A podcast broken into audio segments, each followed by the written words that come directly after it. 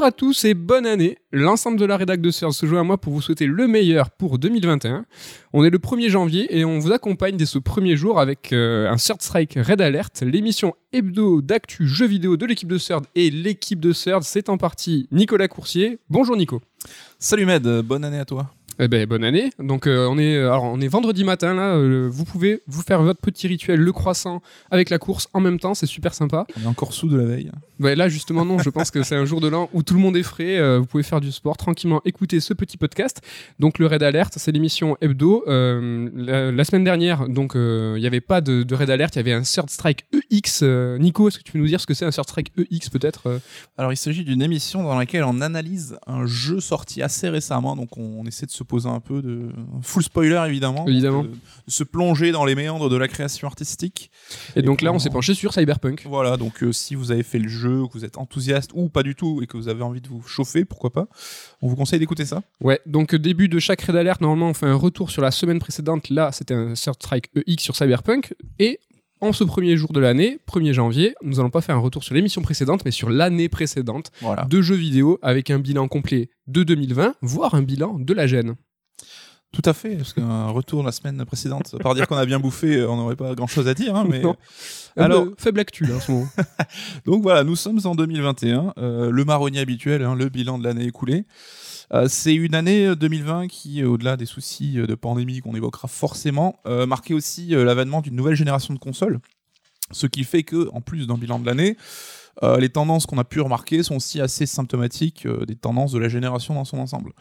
Donc euh, là-dessus, on sera pas exhaustif parce qu'il y a plein plein de choses à dire et qu'on peut pas tout traiter non plus parce qu'il y a beaucoup de sujets dont on a déjà parlé dans les différents euh, Red Ce serait un long podcast sinon. Voilà, ça serait très très long, donc euh, j'ai sélectionné quelques petites idées, on va en discuter tous les deux. Tu me, je Petites idées, toi, petites tendances. Je compte sur toi pour ta réactivité hein, Ah, chaud. et ta passion.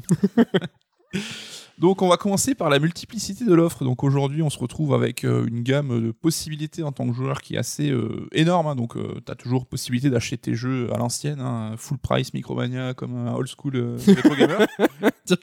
Chanson de rap là. Full price, old school.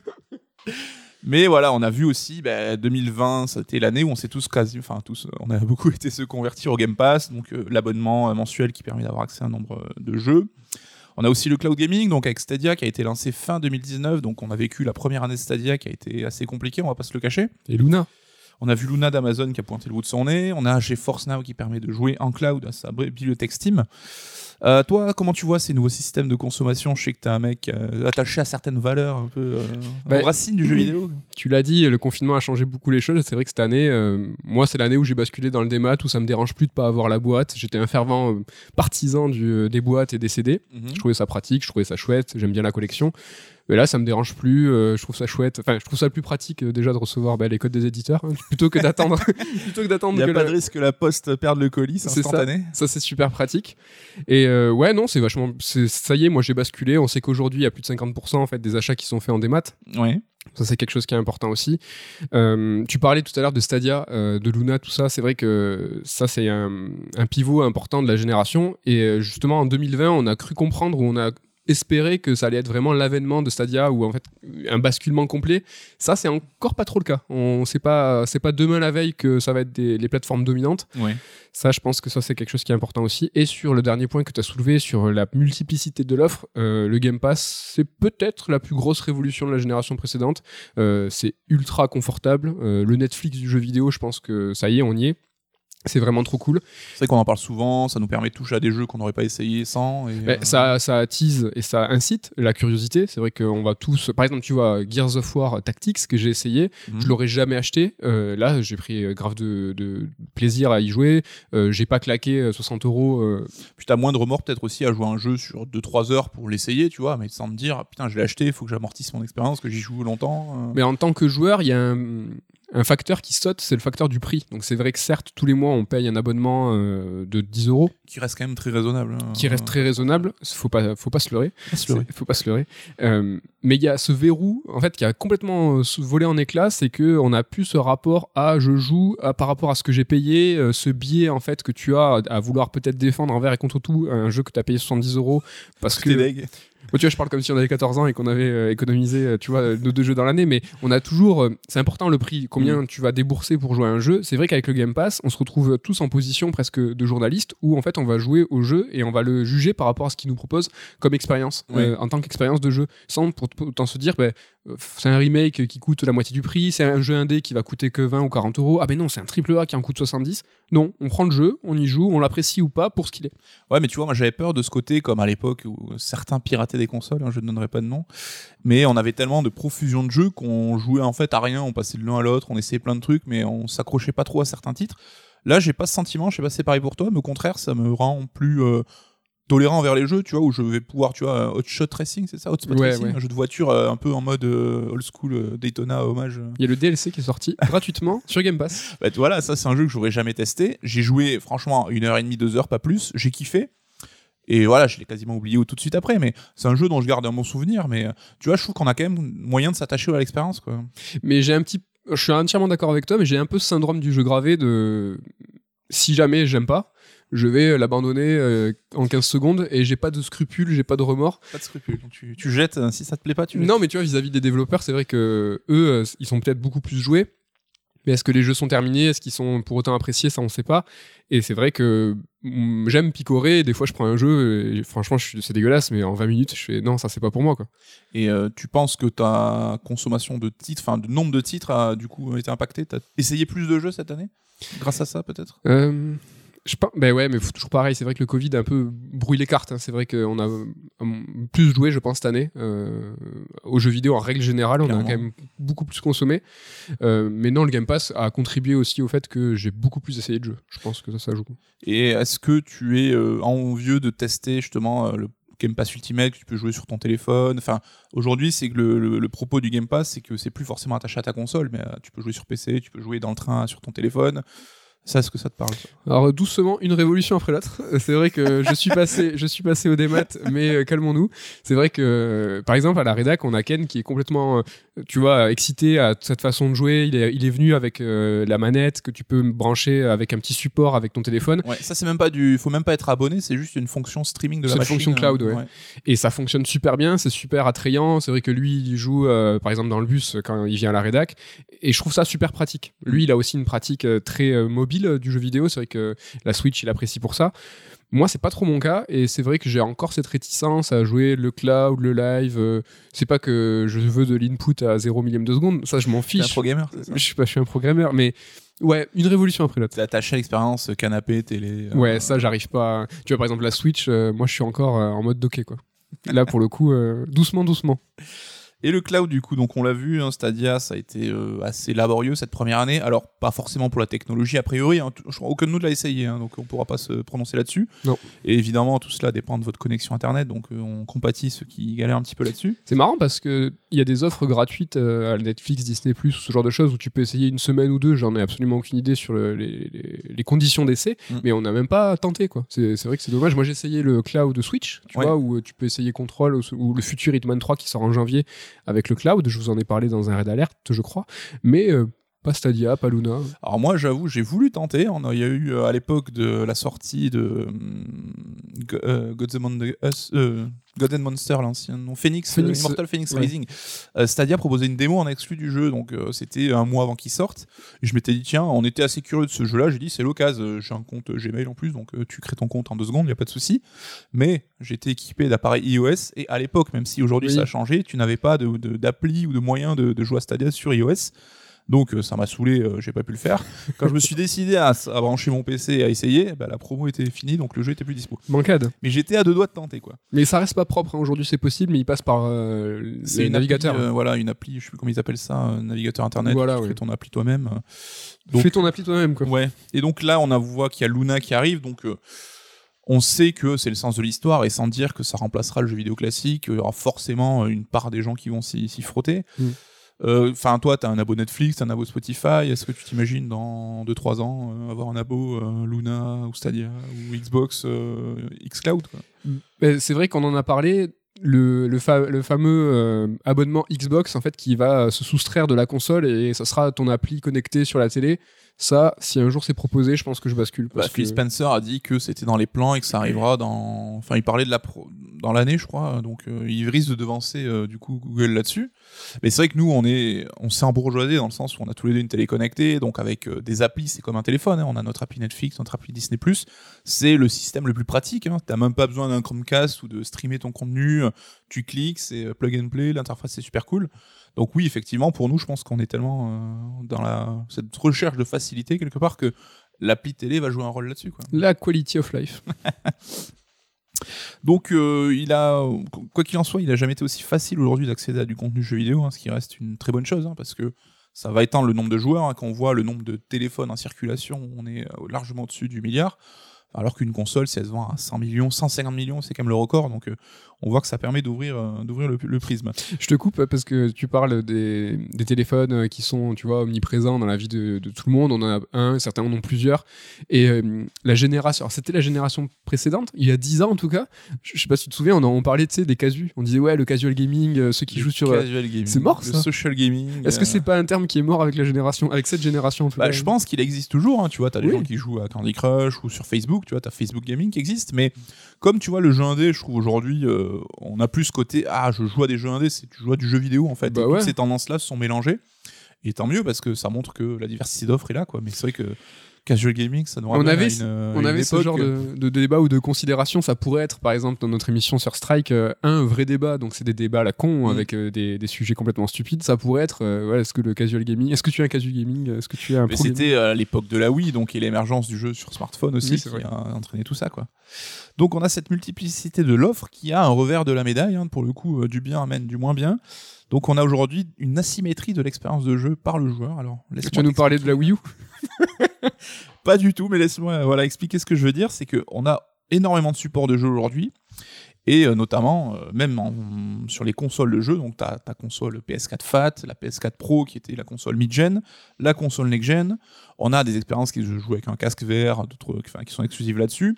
Le monde du PC, évidemment, c'est pas une nouveauté, on a toujours connu euh, bah, ce, cas-là où selon ta configuration, bah, le jeu avait plus ou moins une gueule différente. Alors les PCI, c'est pas notre cas, mais eux, ça les, ça les fait kiffer parce qu'aller dans les réglettes, euh, des, toucher tels effets, les ombres, crénelés, machin, c'est leur gros délire, eux, c'est pour ça qu'ils kiffent. Mais euh, du coup, on se retrouve dans une situation un peu euh, bizarre où euh, ce monde du PC arrive sur console. Donc, avec, euh, on en parlait dans les différentes pré- émissions, les réglettes, performance, graphisme qui nous énervent un petit peu, enfin, en tout cas, moi. Et on en arrive à une situation un peu paradoxale où tu peux avoir certaines expériences qui te parlent en tant que joueur, mais que tu ne peux pas trop conseiller à des potes ou quoi, parce que tu ne sais pas s'ils auront euh, l'expérience ultime pour te leur permettre de kiffer autant que toi. On en parlait de Cyberpunk dans le Sur Strike, c'était une des conclusions qu'on avait, c'était que c'était un jeu qui était dur à conseiller, parce qu'il imposait d'avoir plusieurs critères bien précis pour l'apprécier comme on l'a apprécié nous. Donc avoir une console next-gen, pouvoir y jouer dans des conditions qui étaient euh, super cool. Quoi. Et on a parlé Half-Life Alyx, qui est un des jeux de l'année, donc un jeu sur, V- euh, sur VR, donc sorti par Valve, qui est euh, enfin une suite donnée à la saga Half-Life. Mais Un que vrai jeu de plusieurs heures. voilà, et que peu de gens ont pu essayer, du coup, et même ceux qui ont envie, hein, moi le premier, tu vois, je suis curieux de la VR sans être un enthousiaste forcené, mais j'aurais très très envie d'essayer, mais je sais que ça implique d'avoir un gros PC, un casque de réalité virtuelle, euh, gros tarif, et voilà, c'est des contraintes, quoi. Donc, euh, est-ce que c'est pas un peu paradoxal cette histoire?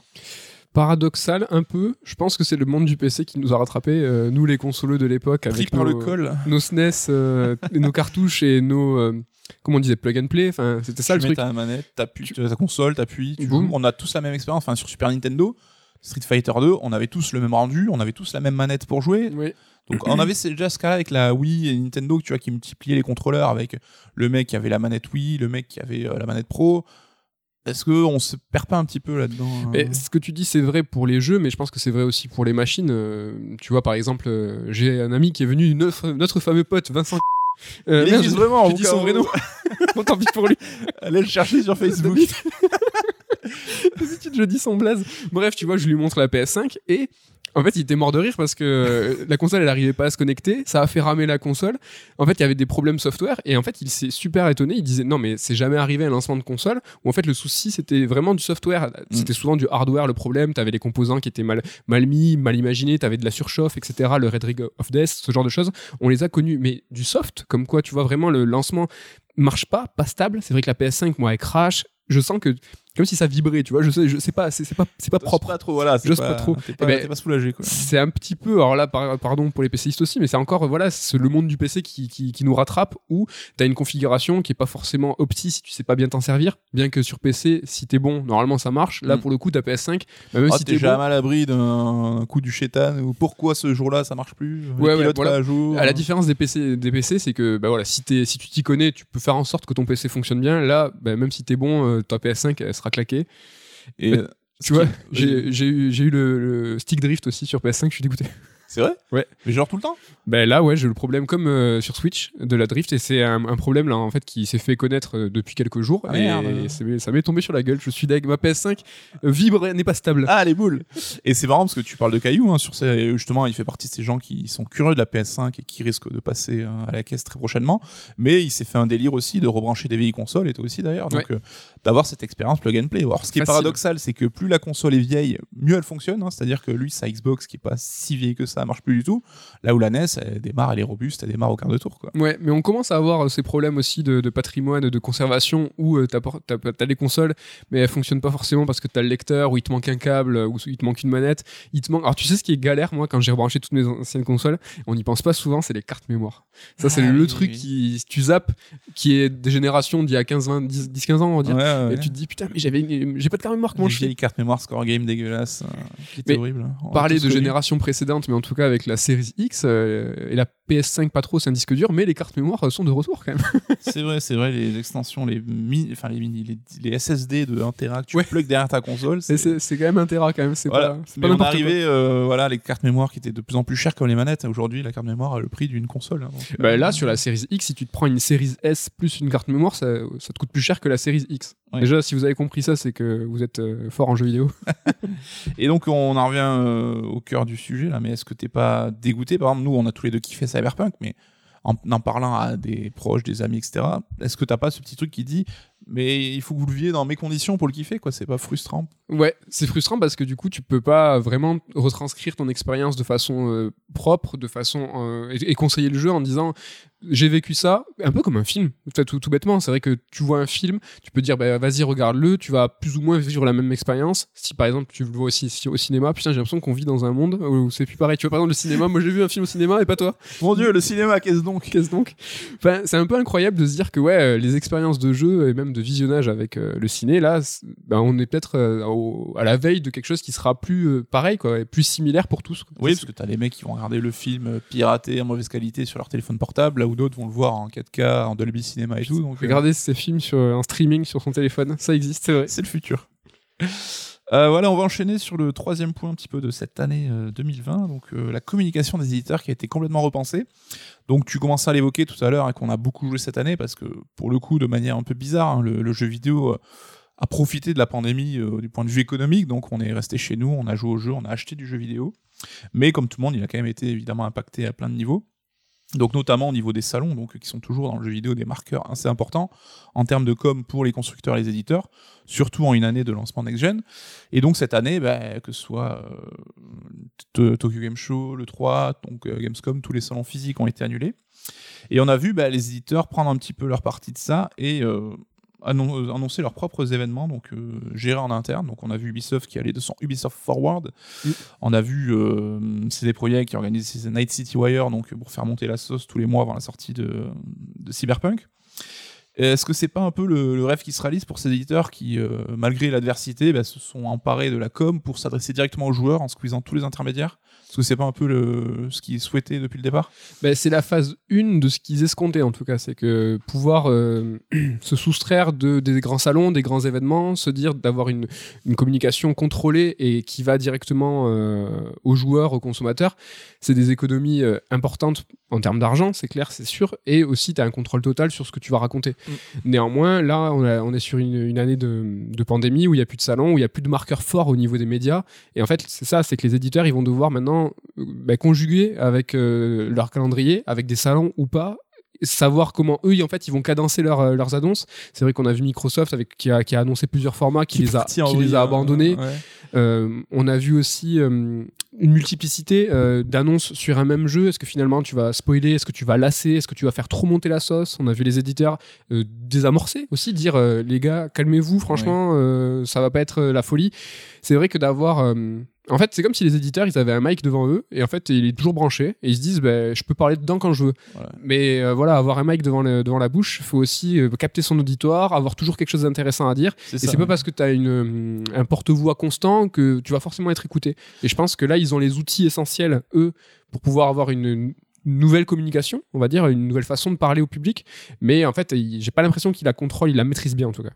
Après, c'est le début aussi. Je pense qu'ils ont énormément appris, hein, tous. Oui. Mais c'est vrai que passer d'une séquence de gameplay à l'E3, par exemple, où t'as un mec qui joue sur la scène avec euh, les problèmes techniques que ça peut engendrer, on se rappelle une démo d'FF15 contre un boss où le mec s'était fait laminer, c'était dégueulasse, ça rendait pas service au jeu. Là, c'est des trucs enregistrés, donc euh, le mec, tu te loupes, tu, tu balbuties, bah, tu recommences, tu, tu enregistres ta prise. Est-ce que t'as un événement quand même cette année-là qui s'est passé que tu retiendrais toi? Est-ce qu'il y en a qui ont réussi à quand même à faire le show ou est-ce que Enfin, moi j'ai l'impression que ça a été une succession d'événements qu'on s'y perdait et que chaque semaine on avait une autre mini-conf et qu'on était déçus à chaque fois. Quoi? Ouais, c'est ça. Je me souviens de l'engouement, de la multiplicité des engouements, en fait, où à chaque fois on disait Ah, cette semaine il y a ça, cette semaine il y a ça, presque demain il y a ça. Tu vois, il y avait vraiment beaucoup, beaucoup d'événements, mais il n'y en a pas un qui m'a marqué et qui me dit Ah, là, ça c'était cool. Je me souviens du bid euh, de la prise de parole de Sony euh, au niveau de la GDC, où en fait ils ont eu euh, vraiment une prise de parole très professionnelle, et en fait l'ensemble du public était pendu aux lèvres de Sony parce qu'on voulait avoir des news sur la PS5. On était en rien d'info à cette époque-là, ils avaient rien balancé encore. Mais c'était juste que, c'est juste que cette conférence, elle n'était pas pour nous. Ils ont, ils ont retransmis, et ils ont ce qui était à la base pour la Game Developer Conference, donc quelque chose qui est extrêmement technique. Qui extrêmement- technique, ouais, qui voilà. Et donc voilà, c'était nous, on s'en est contenté. Donc ouais, j'ai un souvenir ça, mais c'est pas un bon souvenir. C'est que je me- tu vois, je me dis ah ouais, euh, on a séché de, pendant une heure et demie euh, devant Marc Cerny, mais c'est tout quoi. Qui a en plus une voix euh, qui a tendance un petit peu à t'endormir hein, si tu ne vois, si t'es pas trop au fait de ce qu'il raconte. Avec tu sais l'espèce de fond vert dégueulasse avec tu sais, les ombres des mecs qui étaient devant. Des faux mecs qui Des faux mecs qui étaient devant, ça, ça m'a fait marrer.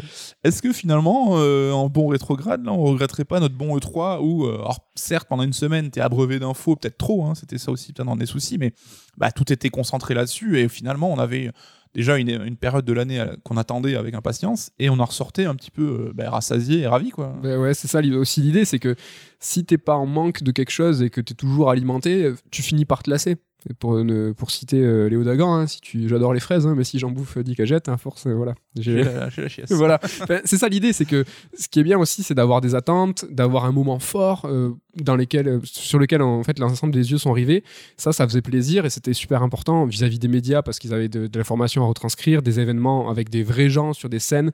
Tu vois, il y a Miyamoto, on se rappelle de son fameux bouclier, de son bouclier d'Hyrule. C'est des moments qui étaient hyper forts et, Oui. qu'on se souvient 20 ans après. Bah, la communion avec le public reste quelque chose, on en a déjà parlé, hein, mais qui, Mm-mm. tu peux pas remplacer, quoi. Et voilà. Et donc ça, euh, voilà, je pense que d'avoir un, un fil con- constant d'actualité, ça peut les desservir. Ça peut les desservir. Je pense que la presse est là pour ça. C'est son métier de, relayer l'information et d'informer euh, les joueurs. Euh, c'est pas aux éditeurs en fait d'être euh, de, se substituer pardon à ce relais-là, la presse. Enfin, tu vois, il faut qu'ils restent un petit peu à leur place. Et je pense que c'est dans leur intérêt. Peut-être pas trop vite, monsieur. Ne, ne brûlez pas les étapes. Pardon, pardon. Alors donc, euh, bah, voilà, euh, communication éditeur repensée en 2020, certes, hein, mais c'est pas quelque chose de nouveau. On sait que bah, Nintendo avec ses directs, ça date de 2013, donc ça fait déjà plus de 7 ans. C'était l'époque de la Wii à l'époque, donc euh, Oui, oui. ça c'est pas c'est pas nouveau. Hein. Euh, voilà donc. Euh, Aussi, parle- on leur en- moi, je leur en veux parce que c'est le, le premier E3 où on est allé et c'était la première fois qu'il n'y avait pas de conférence c'est ça, Nintendo on et était nous, deg. on était deg. Donc euh, voilà, encore une fois, la pandémie euh, ne bouleverse pas les choses, elle fait souvent que les accélérer. Donc c'est c'est toujours ce petit euh, coup de pied au cul qui permet de passer à l'étape suivante. Et justement, Nintendo qui est précurseur là-dessus, ben, au final, cette année, euh, ben, il n'a pas marqué de Nintendo Direct, euh, bizarrement. hein. donc euh, c'est quand même à relativiser aussi. On peut se rendre compte qu'on peut faire une année sans vraiment trop communiquer, hein, comme Nintendo ne l'a pas fait cette année. Donc euh, peu d'annonces, euh, peu de sorties de jeux, et pourtant ils ont cartonné.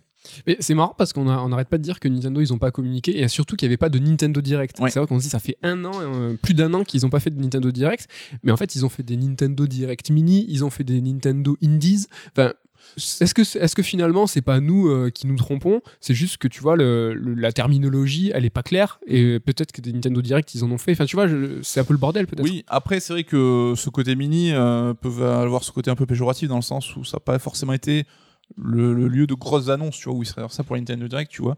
L'une des rares annonces de l'année, c'était le Mario euh, Paper, donc qui est sorti cet été, et je crois qu'il avait même pas annoncé dans un Nintendo Direct. Ça a été Ils avaient droppé un trailer. euh, voilà, sur, sur les réseaux, tout ça.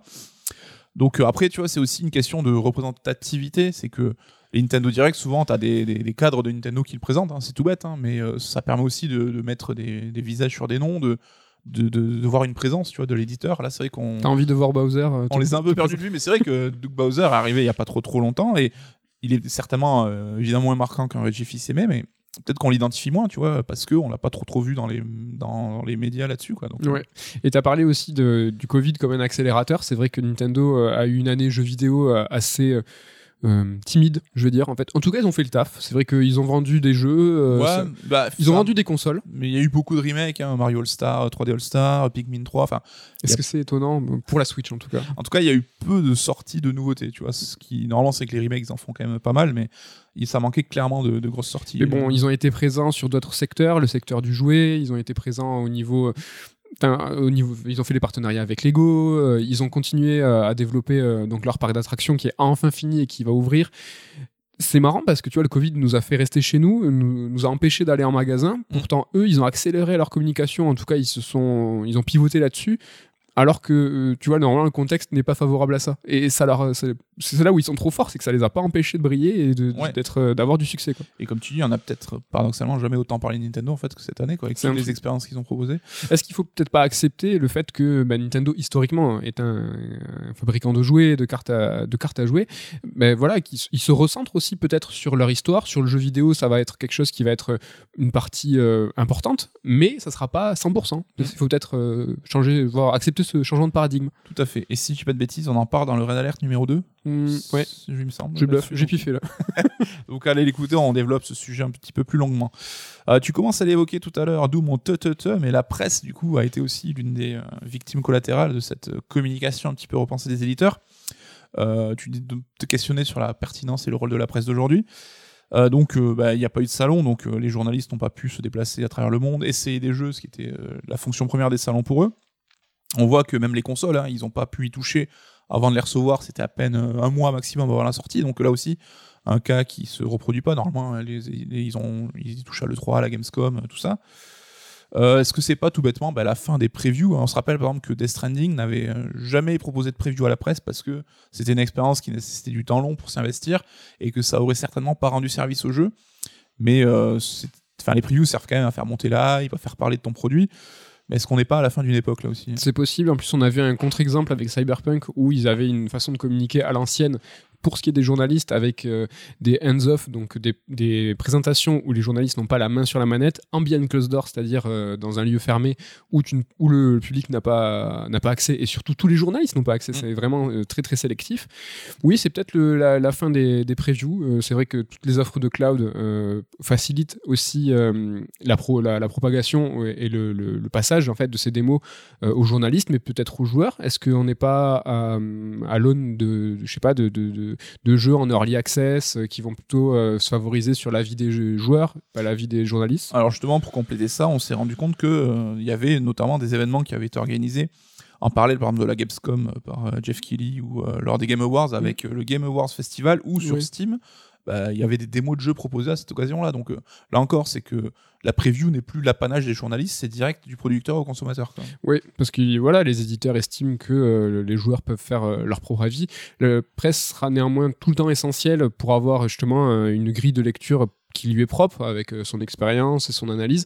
Ça, c'est hyper important et je pense que ça ne bougera pas. Ça fait des années, et sans être méchant ni péjoratif, ça fait des années que la presse n'a plus aucun impact sur les ventes des jeux, mais qui c'est très très important pour ce qu'on appelle le awareness, c'est que le, le- la, la, la réputation, le, le- le- ce qu'on dit d'un studio, ce qu'on dit d'un jeu, ça c'est la presse qui va le diffuser. Côté ce qui- prestigieux. Quoi. voilà, le côté prestigieux, ça, ça reste le cas et c'est très important. Et euh, même si ça contribue pas euh, aux ventes, c'est quelque chose qui est essentiel. On l'a vu pour Cyberpunk. Là, c'est vrai que les joueurs ont, ont été très mécontents, mais c'est la presse qui a quand même, euh, dans un premier lieu, commencé à. à- Peut-être un petit peu trop tard, mais ils n'avaient pas le choix de euh, signaler le problème. Je me marre parce que je pense aux mecs qui, on a vu hier, qui se sont fait rembourser de Cyberpunk, mais qui étaient mécontents de voir qu'on leur avait enlevé le jeu. hein, donc, euh, Ouais, voilà, il était très, des génies en il action. était pas très lucide, lui. Euh, alors si c'est un sujet qui nous intéresse, on pourrait faire des podcasts entiers sur sur ça, mais la presse, est-ce que elle doit pas avoir son rôle évolué? Est-ce que aujourd'hui, c'est pas complètement euh, utopique de dire, bah,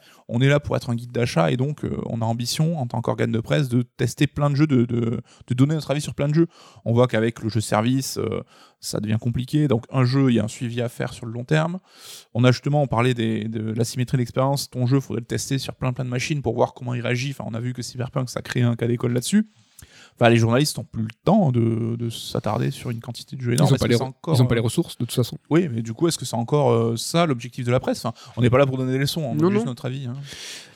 Je pense que au niveau des, de la presse professionnelle, euh, on est quand même sur une offre aujourd'hui qui est limitée, c'est-à-dire qu'il n'y a pas beaucoup de rédactions euh, qui en vivent, euh, qui sont soutenues par des gros, des gros groupes ou On des parle de la. France, hein, vrai que Oui, on parle de la France, euh, ou des ou des, des- donc du coup des groupes de presse qui sont qui sont soutenus par des enfin des rédactions qui sont soutenues par des groupes ou des sites indépendants il y en a quand même très peu. Et je trouve que aujourd'hui il y a quand même une différenciation de ligne éditoriale qui fonctionne et donc comme l'offre est limitée je trouve que ça se tient tu vois. On a jeuxvideo.com qui va là pour être exhaustif ils parlent de tout ils sont intestables de toute façon ils ont Webedia derrière donc c'est les seuls qui ont la re- les ressources humaines Des testeurs intestables.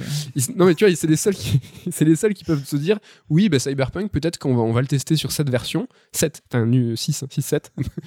Euh, et donc eux, ils peuvent le faire. T'as GK qui va avoir, tu vois, une, un, un point de vue plus analytique. Qui va être un peu aussi dans la curation, peut-être, de- d'aller peu- chercher le jeu que les gens ne connaissaient pas forcément. Ouais. Gameblog qui reste un petit peu à l'ancienne, qui sont là, euh, tu vois, pour donner leur avis, qui sont un petit peu dans la- l'ambiance de la rédaction, mais qui, ont, qui sont analytiques, mais qui sont là aussi pour informer. Donc, tu vois, ce que je veux dire, c'est que l'offre, elle est restreinte. Et euh, donc, du coup, euh, là, il y a un panel de, de sites. Ben, faut, tu t'orientes vers celui qui te correspond le plus.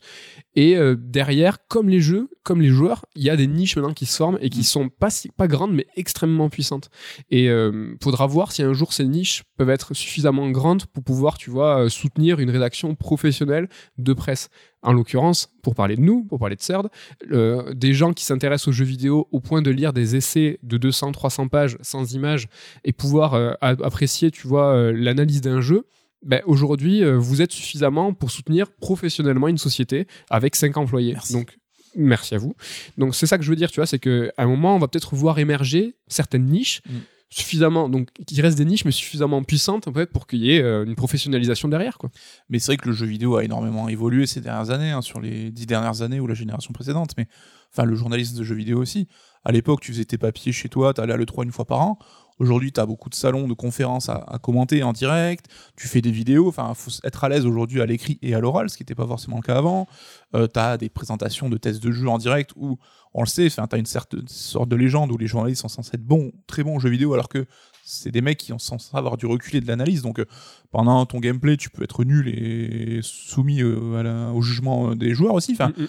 Ça s'est complètement bouleversé, quoi, ce milieu. Ben, c'est vrai. Alors, est-ce que là, parce qu'on est dans le bilan de la génération précédente, est-ce que c'est lors de cette génération où en fait les journalistes sont devenus être des couteaux suisses de, avec plusieurs casquettes, avec différentes capacités, différents savoirs, comme tu dis, c'est plus uniquement des rédacteurs, donc des gens qui connaissent bien le jeu vidéo mais qui écrivent bien. Mm. Non, non, aujourd'hui c'est des présentateurs, c'est des entertainers, c'est-à-dire qu'il faut animer des lives, il faut euh, faire des, des unboxings, il faut faire etc etc. Il y a plein de choses aujourd'hui à faire. Est-ce que j'essaie de se réfléchir ça correspond à la génération précédente Ça a commencé un peu avant. Enfin, tu vois, les podcasts, c'est, c'est- ça date d'il y a quoi, 12-13 ans, euh, l'arrivée des podcasts jeux vidéo comme ça. Ouais, les plus La vieux, c'est vidéo, c'est Gameblog arrivé et- avec euh, YouTube aussi, hein, sur. euh, Gameblog et Silence on joue, et je crois Silence on joue, ils sont à saison 12 ou 13, Ouais. donc euh, ouais, c'est à peu près Et ça. tu ouais. vois, tu as Jeux Vidéo Magazine, par exemple, qui est un donc, format papier, hein, qui s'est développé sur le numérique, qui a une chaîne YouTube aussi, où ils ont plusieurs chroniqueurs qui vont avoir des spécialités là-dessus, donc ils sont obligés de s'ouvrir aussi. Est-ce que ça te fait encore rêver, toi? Parce qu'on est de cette génération, nous, euh, presse papier, qu'on a lu euh, les Player One, Console Plus, euh, Joypad de l'époque. On a toujours rêvé de faire partie de ces rédacs. Enfin, qu'aujourd'hui, quand tu vois les mecs euh, qui ont deux jours pour tester un jeu en rush parce qu'il y a un NDA qui impose le test à tel jour, telle heure, est-ce que tu as l'impression qu'ils prennent encore beaucoup de plaisir euh? Hmm, je sais pas. À l'époque, ils avaient aussi euh, des contraintes de, sûr, sûr, bouclage. mais- Tu vois, ils devaient, tu, tu devais tester ton jeu en deux jours avant que ça parte à l'impression. Est-ce que ça me fait rêver? Ouais. Euh, bah, je- moi, ce qui me fait rêver, c'est ce qu'on fait actuellement. Donc, euh, moi, je, je suis au top parce que. Non, mais c'est vrai que nous, on traite le jeu, euh, on essaye de pousser au maximum nos analyses. Et ce qu'on vous propose dans les livres, c'est ce qu'on estime à, à aller au, à ce qu'on nous peut proposer au maximum. Nous, on est dans le temps long et dans le long format. Voilà, c'est ça. Mais on a nos petites kiffs avec nos, nos podcasts aujourd'hui hebdo, tous nos différents formats mensuels et tout. Ouais, moi je suis, je suis au top. Ravi de l'apprendre. Bah, ça fait tu vois. On change complètement de sujet. On va revenir un petit peu avec ce qu'on disait au, au début de cette chronique hein, sur euh, donc le dématérialisé. Mm, mm. On peut dire qu'en 2020 et plus généralement ces dernières années, le démat ne fait plus peur J'ai pas peur. parce que ça a été, c'était un peu le serpent de mer avec une forte résistance des joueurs. hein. Comme tu le disais, tu faisais partie de ces gens qui étaient attachés à l'expérience de jeu, à la boîte. Là aussi, la pandémie a accéléré la transition vers ce contenu euh, numérique. hein. On voit que bah, les géants du jeu vidéo comme Activision, EA, euh, Ubisoft, bah, ils ont aujourd'hui plus de la moitié, voire même 60-70% de leur revenu qui vient du numérique. Donc pas forcément que de l'achat de jeux en démat, hein, mais des DLC, des abonnements, des achats in-game euh, à l'intérieur des jeux. Et même Nintendo, hein, qui était un peu un des derniers mohicans là-dessus. Bah, Aujourd'hui, tous ces jeux sortent évidemment en démat Day One. On a eu des DLC pour les jeux Nintendo, ce qui n'existait pas avant. Zelda a eu des DLC, tu vois, même Mario Odyssey, j'en viendrai à regretter qu'il n'y ait pas eu un monde ou deux en DLC derrière. Ah bah tu vois, c'est de ta faute. Ça y est, donc là, on a, on a basculé complètement. Quoi. Ah, On a complètement basculé. Et, euh, pour revenir sur le point de vue en fait des éditeurs et des développeurs de jeux, c'est, on vous le répète, entièrement dans leur intérêt de euh, court-circuiter euh, les réseaux de diffusion et de distribution parce que pour eux, ils gagnent beaucoup plus d'argent. Plus de moulin. Donc, euh, si le Covid a accéléré les choses, eux, ils en sont très, très, très contents. Et si on peut voir aussi l'émergence, enfin, n'importe quoi, j'allais dire l'émergence, le- le- le- le- tout ce qui est game as a service, tout ce qui est free-to-play, être beaucoup plus euh, assis aujourd'hui, c'est quelque chose qui est euh, extrêmement courant. Aujourd'hui, sur PS5, quand tu, es- quand tu vas sur euh, ton PS Store, tu as vraiment euh, la section PS4, PS5 gratuit. Donc, tu as Mhm. vraiment une tuile qui est dédiée à ces jeux-là ben, c'est parce que c'est pour la même raison en fait. C'est parce qu'ils s'adressent directement à vous, euh, directement à nous euh, en tant que joueurs, pour nous prendre la thune euh, dans notre poche en fait. Mais direct, sans passer par euh, un dealer. Et on a même eu bah, ce cas avec euh, deux nouvelles consoles qui sont sorties en fin d'année 2020 et chacune proposait une alternative sans lecteur physique. Ça, c'est un truc de ouf. Vraiment, mesure euh, pas, je pense. euh, mais, enfin, la- Ça a été accepté très vite, hein, mais, mais on se rappelle la PSP Go. mais c'est ça. La PSP Go, c'est quoi? C'est 15 ans ça? Ça doit faire. euh, Oh, un peu moins, non? Ah, ouais. Tu m'as mis un coup de vieux là. Je sais possible. Je sais, je sais pas, j'ai pas, j'ai pas checké. Euh, mais ouais, la PSP Go, euh, Sony l'avait tenté. C'était juste que c'était pas le bon timing, dans le sens où ils ont pris déjà un, un gros ban des magasins parce qu'ils ont dit bah, votre console, on va pas la commercialiser. C'était un ovni à l'époque, quand même, hein, Bah la ouais. PSP Go. Alors combien la date Octobre 2009. Ah 11 bah, ans. ouais, mon gars. Donc là, aujourd'hui, euh, on est dans une situation, c'est vrai, à mettre en corollaire avec euh, la situation euh, des magasins de jeux. C'est vrai qu'aujourd'hui, ils sont pas au top, hein, hélas, pour eux. On pense à eux, aux indés et même aux Ah, franchisés. indés, S'il en reste. hein. Des indés s'il en reste, et aux franchisés Micromania. N'importe quoi. Micromania, c'est pas une franchise, c'est des, euh, c'est des gérants, mais c'est euh, C'est une chaîne. euh, c'est une chaîne. Non, mais des fois, tu vois, il y a des différences. euh, et donc, euh, ils sont pas au top. Et euh, c'est vrai qu'aujourd'hui, euh, ça fait pas peur euh, ni aux consommateurs, mais ni aux développeurs et aux éditeurs de se dire, enfin, aux, constructeurs de dire, bah, si on peut faire sans les, les, les boutiques, bah, c'est pas grave en fait. On, on peut, on peut faire sans eux. Donc, oui, ils C'est sont lancés. viable en fait. quoi. c'est Parce devenu viable. Tu pouvais ne pas te passer à l'époque peut-être. C'était impossible. Ah oui, je pense qu'il y a 11 ans, c'était impossible. Et je pense aussi que bah, Spotify d'abord, puis Netflix, ça contribue à évangéliser là-dessus, où tu sais que maintenant tu payes ton abonnement pour du, consommer du produit numérique, Mm. que tu ne possèdes plus forcément avec les contraintes que ça implique, hein, mais du coup, bah, on passe un petit peu le pas. Quoi. Ouais. Euh, bah, ce tout numérique, hein, ça permet aussi la démocratisation des early access, on en parlait euh, tout à l'heure. Alors les PC, ils vont faire des gros yeux, parce que pour eux, c'est quelque chose qui est naturel qui existe depuis des années, mais ça, on a vu l'arrivée sur console aussi d'early access. hein. Je sais que Microsoft le propose, Sony, il me semble peut-être pas encore. Pas encore, je crois. Ouais. Mais euh, c'est aussi. Enfin, je sais pas ce que t'en penses. Moi, c'était quelque chose, j'avais toujours trouvé un peu bizarre sortir ton jeu pas fini et le vendre un peu moins cher. Mais ça permet surtout de, de gérer, de- d'entretenir ta, avec ta communauté et d'améliorer l'expérience. On se rappelle, enfin, Dead Cells et Hades, deux récents jeux roguelite, ont complètement tiré profit de, de ça, c'est chouette de le proposer en alternative. Moi, je sais que c'est quelque chose qui m'intéresse pas et qui m'attire pas parce qu'en fait, euh, j'ai pas envie de. L'Hades, c'était plus d'un an et demi, hein, je crois, d'Early Access. Où tu as le jeu. Ça avait duré euh, un petit moment aussi. Aussi, ouais. C'est vrai que tu as accès à un bout de jeu. Alors, tu vas commencer à le préfinancer. C'est vrai que tu vas aider les, les studios. Ça, c'est vrai que c'est chouette. Ça peut être une solution au crunch, pourquoi pas. Mais en tant que joueur, me lancer dans quelque chose qui n'est pas stable ou en fait qui n'est pas fini, moi je sais que ça me plaît pas, ça me gonfle parce que euh, j'ai envie de me lancer dans le jeu et de le finir si je veux. Et tu vois, au bout d'un an et demi, Hades, euh, tu, peux le connaître sur le bout des doigts, même si l'ensemble des joueurs qui s'y sont, qui sont essayés pendant un an et demi, ils ont été ravis de essayer le jeu une fois fini, de voir la fin, de dire ah c'est bon, toutes les implémentations qu'il y a eu, c'était vraiment incroyable. Moi, je sais que c'est pas mon cas parce que j'aurais pas la patience. Si par exemple, j'essaye le, le, jeu et qu'il y a que 5 niveaux qui sont disposés sur 6 euh, ou 7, ben, je vais faire mes 5 niveaux, j'y reviendrai pas dessus. Et en fait, du coup, je vais profiter que d'une expérience qui est partielle, pas finie, et finalement mon jugement euh, sur le titre, bah, il sera pas définitif parce que j'aurais essayé qu'une démo quoi. Et euh, en fait, il faut en fait, il faut savoir raison garder, je pense, en tant que joueur, et se dire, bah, je peux peut-être aider ce studio parce qu'il me plaît, ce jeu j'ai envie de le voir exister donc je vais le financer en partie, mais je vais pas y jouer. Mais tu n'aurais pas envie d'apporter un peu ta pierre à l'édifice, de, de, participer à une communauté autour d'un jeu, de dire ah ben ça ce truc là j'aime bien, ça j'aime pas, euh, je vous suggérerais de rajouter ça. T'aurais pas envie de, donner un petit peu ta pierre hein? Non, je, je, sais ce que c'est le bêta testing, ça me saoule.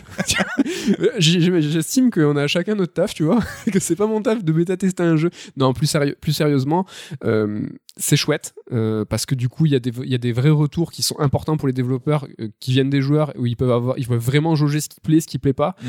mais moi j'aime bien aussi les, les, intentions franches fermes d'un développeur qui va me proposer un jeu en disant ben c'est ça c'est ma vision elle est ma proposition c'est ma proposition elle est imparfaite elle est peut-être pas celle que vous escomptez celle que vous imaginez mais voilà elle est telle qu'elle est et je vais vous surprendre. C'est vrai que là je grossis le trait à 2000% hein, c'est pas du tout ce qui va se passer mais si on arrive à un temps où en fait c'est une voix dominante constituée par l'ensemble des joueurs qui vont influer sur le développement ou sur certaines features du jeu, bah, c'est dommage parce qu'on va avoir peut-être, euh, je sais pas, un, lissage des expériences ou euh, je sais pas. Moi, je trouve ça un peu dangereux. Si ça reste, si ça reste euh, limité, pourquoi pas, mais que ça devienne pas une norme ni une nouvelle règle, quoi. Après, c'est vrai que c'est un moyen de peaufiner une expérience. On voit bah, Dead Cell et Hades, pour reparler d'eux, c'est des jeux qui, en termes de feeling manette en main, sont assez incroyables. Et ça, je pense que c'est dû à l'itération avec le retour des joueurs pour régler au millimètre près. Quoi. Ouais, pour ce genre de, de, de petites peaufinages, je suis à 100% d'accord, mais tu vois, dans des temps extrêmement longs, je, prends un exemple tout bête. Regarde Death Stranding. Tu vois, si on avait une expérience limitée de Death Stranding, où en fait on va avoir accès à quelques, quelques missions, et en fait on va à un moment euh, croiser. Euh, les phases de jeu plus de combat dans Death Stranding. Bah, je sais pas, les joueurs ils vont peut-être dire ah ouais mais euh, les phases où en fait tu, tu, livres des colis c'est trop chiant. Euh, ce qui nous intéresse à nous c'est ces phases de combat là. Il faut développer ces, il faut développer ces séquences. Il faut multiplier les armes. Il faut qu'il euh, y ait plus de features pour se cacher pour pour le combat. Mm. Bah, finalement on aurait une expérience plus articulée sur ce versant du jeu alors que justement ce versant du jeu un autre sens, je crois, bah, c'est ce qui est secondaire et ce qui est dommage. Et c'est là où je trouve que c'est un petit peu dommage. Enfin, ça, ça pourrait être un poil dangereux. Oui, parce que les gens euh, croient savoir ce qu'ils veulent ou ne veulent pas, mais ils ne pourront jamais savoir s'ils auront apprécié ce que tu leur as proposé si ça n'existera pas. Quoi. Ben ouais, on a toujours tendance à aspirer à quelque chose qu'on connaît. quoi. C'est normal. Ouais. Et on voit que ce lien avec les joueurs est devenu aujourd'hui primordial, avec une vraie gestion de communauté. On pense à des jeux comme euh, Among Us ou Fall Guys où euh, Enfin, c'est devenu un challenge d'avoir ta communauté, de la conserver auprès de toi, de communiquer avec elle, d'apporter des nouveautés régulièrement. Enfin, on voit tous ces jeux qui développent des saisons, donc avec du contenu en plus. Mm. C'est vrai qu'on n'est pas trop euh, joueur de ces expériences-là. Non, c'est vrai que c'est pas notre cam. Après, il peut y avoir des joueurs entre guillemets euh, plus communautaires qui sont développés sur Twitch. Ça, c'est quelque chose qui fait partie de la génération précédente. Les jeux qui sont qu'on appelle Twitchables, veut mm. que ils sont imaginés, pensés par les développeurs pour être. Euh, Il y a des fonctions dédiées maintenant. On voit dans, dans Dead Cell justement, tu avais un joueur Twitch qui pouvait incarner une petite entité qui te donnait de la vie, ce genre de choses, où les gens peuvent voter avec des fonctionnalités incluses direct. Euh. Moi, ça me dérangerait pas. Tu vois, si c'était une branche, une sous-branche du jeu vidéo, un genre peut-être, franchement, je m'en fous. C'est cool. Il, il en faut pour tout le monde. C'est juste que c'est pas pour moi. Quoi il en faut pour tout le monde et il en faut euh, venant de tout le monde. Hein, parce ah, que là aussi, l'une de, ces enjeux de, l'industrie du jeu vidéo, ça a été la mondialisation des, jeux produits. Donc aujourd'hui, bah, il est pas rare hein, de voir passer un trailer d'un jeu chinois, par exemple. On a eu Black Myth Wukong qui a fait un petit peu l'événement avec sa démo technique sur Unreal Engine qui cassait des bouches. On a eu Genshin Impact dont tu nous as parlé dans le premier d'alerte. Deux, je crois. Deuxième Ouais, c'est ouais, ça fait épisode à écouter, hein, celui-là, Franchement, le 2, écoutez-le. On a évidemment un peu UBG qui est, euh, le, dont le studio appartient à une entreprise coréenne. Hein, donc, euh, on a parlé de Call of Duty il y a pas longtemps, un jeu espagnol. T'as joué à Raji, un jeu indien. Exactement. pour le coup, t'es pas forcément euh, au top. Non, qui était pas ouf. on a un peu ce sentiment, bah, je sais pas, comme on le voit sur Netflix, hein, on parle souvent de Netflix parce que c'est vrai que c'est un rayonnement planétaire et une communication qui, qui, va bien. C'est Aujourd'hui, tu peux facilement avoir accès à des séries de plein de genres, de pays différents. Enfin, on voit euh, Casa de Papel, on aime ou on n'aime pas. Mais tu as une série espagnole qui a eu un rayonnement mondial, quoi. Et aujourd'hui, dans le jeu vidéo, ben, on n'est plus cantonné au binôme Amérique-Japon, quoi. Ouais, c'est ça. Et ça, c'est marrant avec Casa des Papel, c'est chouette, c'est que ça a en fait euh, décomplexé euh, tout ce qui était euh, création cinématographique espagnole et ça les a incités à l'importation. Et c'est vrai qu'aujourd'hui. une niche sur Netflix, hein, sur la Netflix, série espagnole. Exactement, t'as des films aussi espagnols. Et en fait, c'est pas depuis Casa des Papel qui font du, cinéma, évidemment. c'est pour ça, Salut, allô. Et donc, du coup, c'est ça, c'est chouette, c'est qu'aujourd'hui, euh, ça s'exporte et ça s'apprécie. Dans le jeu vidéo, la mondialisation, ça fait longtemps qu'elle existe, dans le sens où, par exemple, Ubisoft mm. avait, a depuis des années et des années, des studios absolument partout dans le monde. Euh, ça, ça existe, mais c'est des studios un peu bis. C'est des studios qui font euh, de l'assets, c'est des, des, des éléments de développement. C'est rarement des studios lead. C'est rarement des studios qui vont développer avec une idée en tête et avec un jeu donc il y a aussi tous les studios à Montréal, donc là, euh, faut pas se leurrer non plus, c'était tout ce qui était crédit d'impôt, hein. ça, existe aussi. Mais aujourd'hui, comme tu le dis, la mondialisation, elle est plus euh, au niveau géographique euh, pour bénéficier de temps de travail moins coûteux. C'est non, c'est des studios aujourd'hui qui ont une vraie identité. Il y a des, studios, des studios indés africains maintenant qui vont proposer sud-américains, mmh. qui vont proposer des expériences qui leur est propre avec leur culture, leurs aspérités, et ça c'est chouette. Et c'est ça en fait qui est super intéressant, c'est qu'on va pouvoir enfin avoir une vraie diversité au niveau de l'expérience de jeu. Et c'est pas uniquement des mecs qui sont exploités, on va dire. Oui, et c'est vrai que bah, le démat a permis ça avec Steam aussi, donc tu peux éditer ton jeu sans contrainte, beaucoup plus facilement qu'avant, ce qui n'était pas forcément le cas. Est-ce que tout bêtement, ça peut être un argument pour toi, euh, la nationalité d'un jeu? Hmm. Là, je te dirais non. Euh, mais je pense que la, enfin, la, les spécificités culturelles peut l'être. C'est-à-dire que vraiment, si tu as un, studio africain qui va me parler de ça, euh, de, ses croyances, de ses différentes mythologies, ce genre de choses, et c'est eux qui le développent et avec, euh, tu vois, leur authenticité, mmh. ça, ça peut me toucher. C'est vrai que ça, ça c'est quelque chose qui peut être, qui peut être important. Et au-delà des développeurs, on a vu aussi l'arrivée massive d'éditeurs hein, carrément beaucoup plus puissants euh, venant du monde entier. Donc on a eu NetEase hein, qui a investi par exemple dans Cutting Dream ou évidemment l'épouvantail Tencent qui aujourd'hui possède des parts chez Ubisoft, chez Activision, chez Epic Games, chez Platinum Games. Là aussi, Tencent, c'est monstrueux. C'est qu'on parle tout le temps des GAFA. Euh, les Chinois, ils ont un autre acronyme avec euh, tout ce qui est Alibaba, Tencent. Ils ont un truc qui, est, en quatre lettres aussi, qui va peut-être dans quelques années bouffer nos GAFA. oui, parce que Tencent, on en parle dans le jeu vidéo, hein, c'est un éditeur qui met ses billes un peu partout, mais c'est pas que du jeu vidéo, ils investissent dans Tesla aussi, dans plein plein de trucs. Oui, c'est dans le cinéma aussi beaucoup. Et là aussi, est-ce que ça bouleverse pas un petit peu nos petits réflexes de vieux joueurs avec euh, nos éditeurs classiques, le Japon d'un côté, les US de l'autre? Ouais, c'est possible. Toujours pareil, c'est que moi, je, je, serais content et si eux, ils développent en fait des jeux qui, qui ne font pas, qui ne sont pas faits ailleurs, quoi.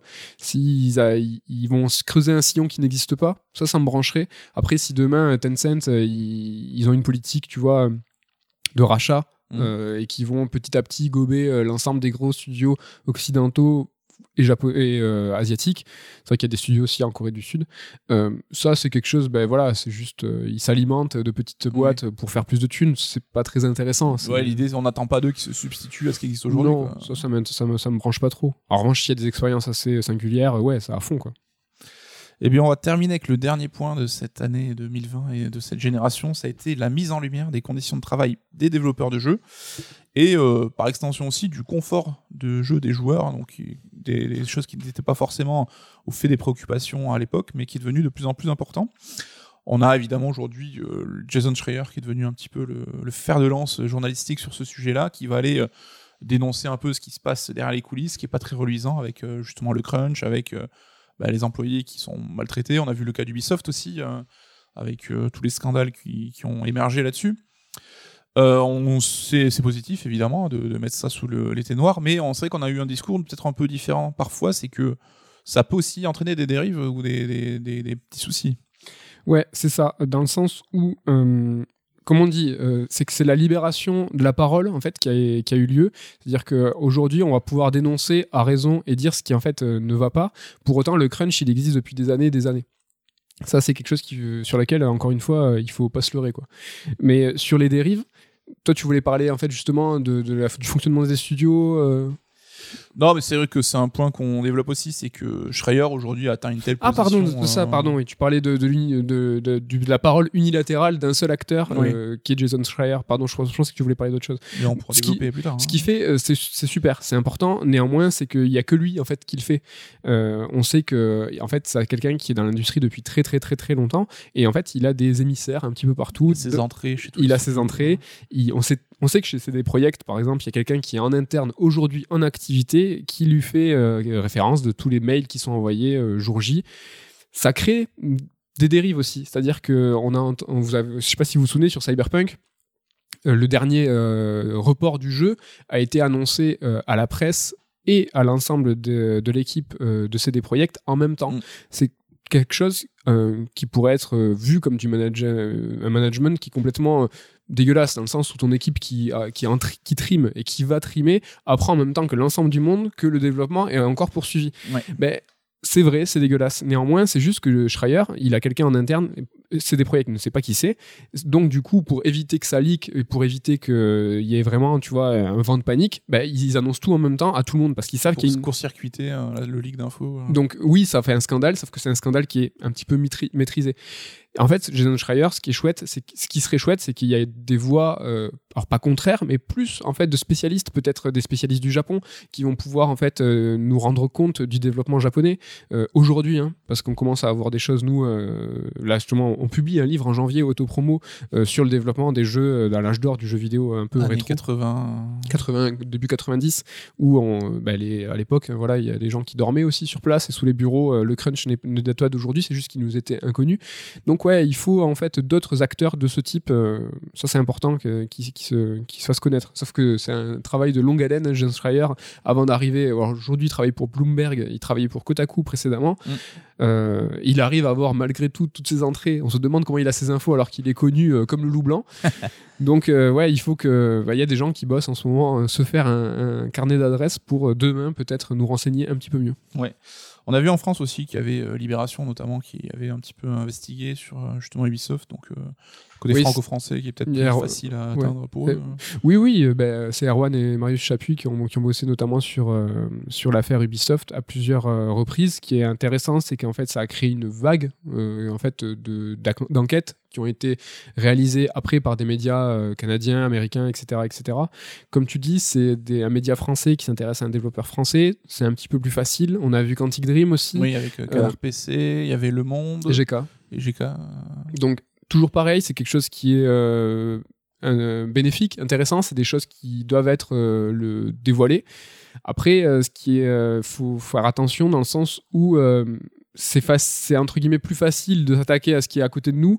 Euh, il faut aussi euh, que la voix se libère sur l'ensemble des studios, l'ensemble des continents, l'ensemble de tout. quoi. Mm. C'est que on peut arriver euh, aujourd'hui euh, à défoncer peut-être l'ensemble des studios euh, français parce que ces complications en fait de développement ils existent partout tu vois même Arkane ils ont eu des, des casseroles Oui, tout le oui, monde a eu des casseroles Mais c'est vrai que c'est devenu un jeu de dupe dans le sens où le jeu aujourd'hui c'est pas de faire se choper en fait. voilà c'est Parce ça que euh, évidemment ça existe partout. Alors euh, tant mieux que ce soit dénoncé. hein. Bien On sûr. va pas dire que vaut mieux ne pas dénoncer plutôt que, que tout le monde ne soit pas concerné, mais ça reste euh, un sort de. Les éditeurs jonglent un peu là-dessus en croisant les doigts quelque part. quoi. ouais c'est ça il faut passer entre les balles Et donc on a eu aussi cette préoccupation sur le confort de jeu des joueurs, dans le quality of life. On commence à vous en parler pas mal, donc on va aller vite là-dessus. Mais voilà, aujourd'hui, on commence à prendre l'expérience du joueur, euh, à le mettre au centre des préoccupations et à rendre ça le plus facile pour lui. Donc on a ton compte par exemple qui devient unifié, donc tu peux passer d'une console à l'autre avec euh, en gardant un peu ton tes jeux, tout ce qui est lié à ton compte. On a ben, tout ce qui est temps de chargement, tous les trucs un peu contraignants qui sont de plus en plus euh, mis de côté, quoi.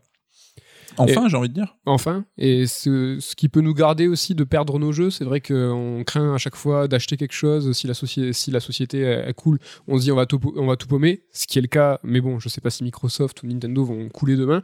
Ce qui est intéressant c'est qu'on va pas racheter mille fois les mêmes jeux. C'est vrai que chez Nintendo on avait tendance un petit peu à racheter tout le temps le même Link to the Past euh, 50 fois en fonction de chaque fois les différentes plateformes qui avançaient. Là maintenant d'avoir un compte unifié avec un historique d'achat se dire que ce que j'ai acheté précédemment sera valable demain sur ma nouvelle génération ça c'est quand même quelque chose qui est enfin euh, effectif et putain enfin quoi ça c'est vraiment important Voilà pour ce petit tour. Alors, je crois que tu voulais un peu prolonger le débat ou. euh, Ouais, quand tu m'as parlé des, des grandes tendances, c'est vrai que tu, tu m'as dit, je vais faire le bilan de l'année et le bilan de la génération. Et en fait, il y a quelque chose qui peut être intéressant à soulever, c'est que la plus grande révolution de cette génération, c'est peut-être qu'il n'y en a plus de génération. Euh, là, on, est un, on, vient de, de, sortir, enfin, d'avoir, de subir la, la, sortie de la PS5 et de la Xbox Series X. Mm.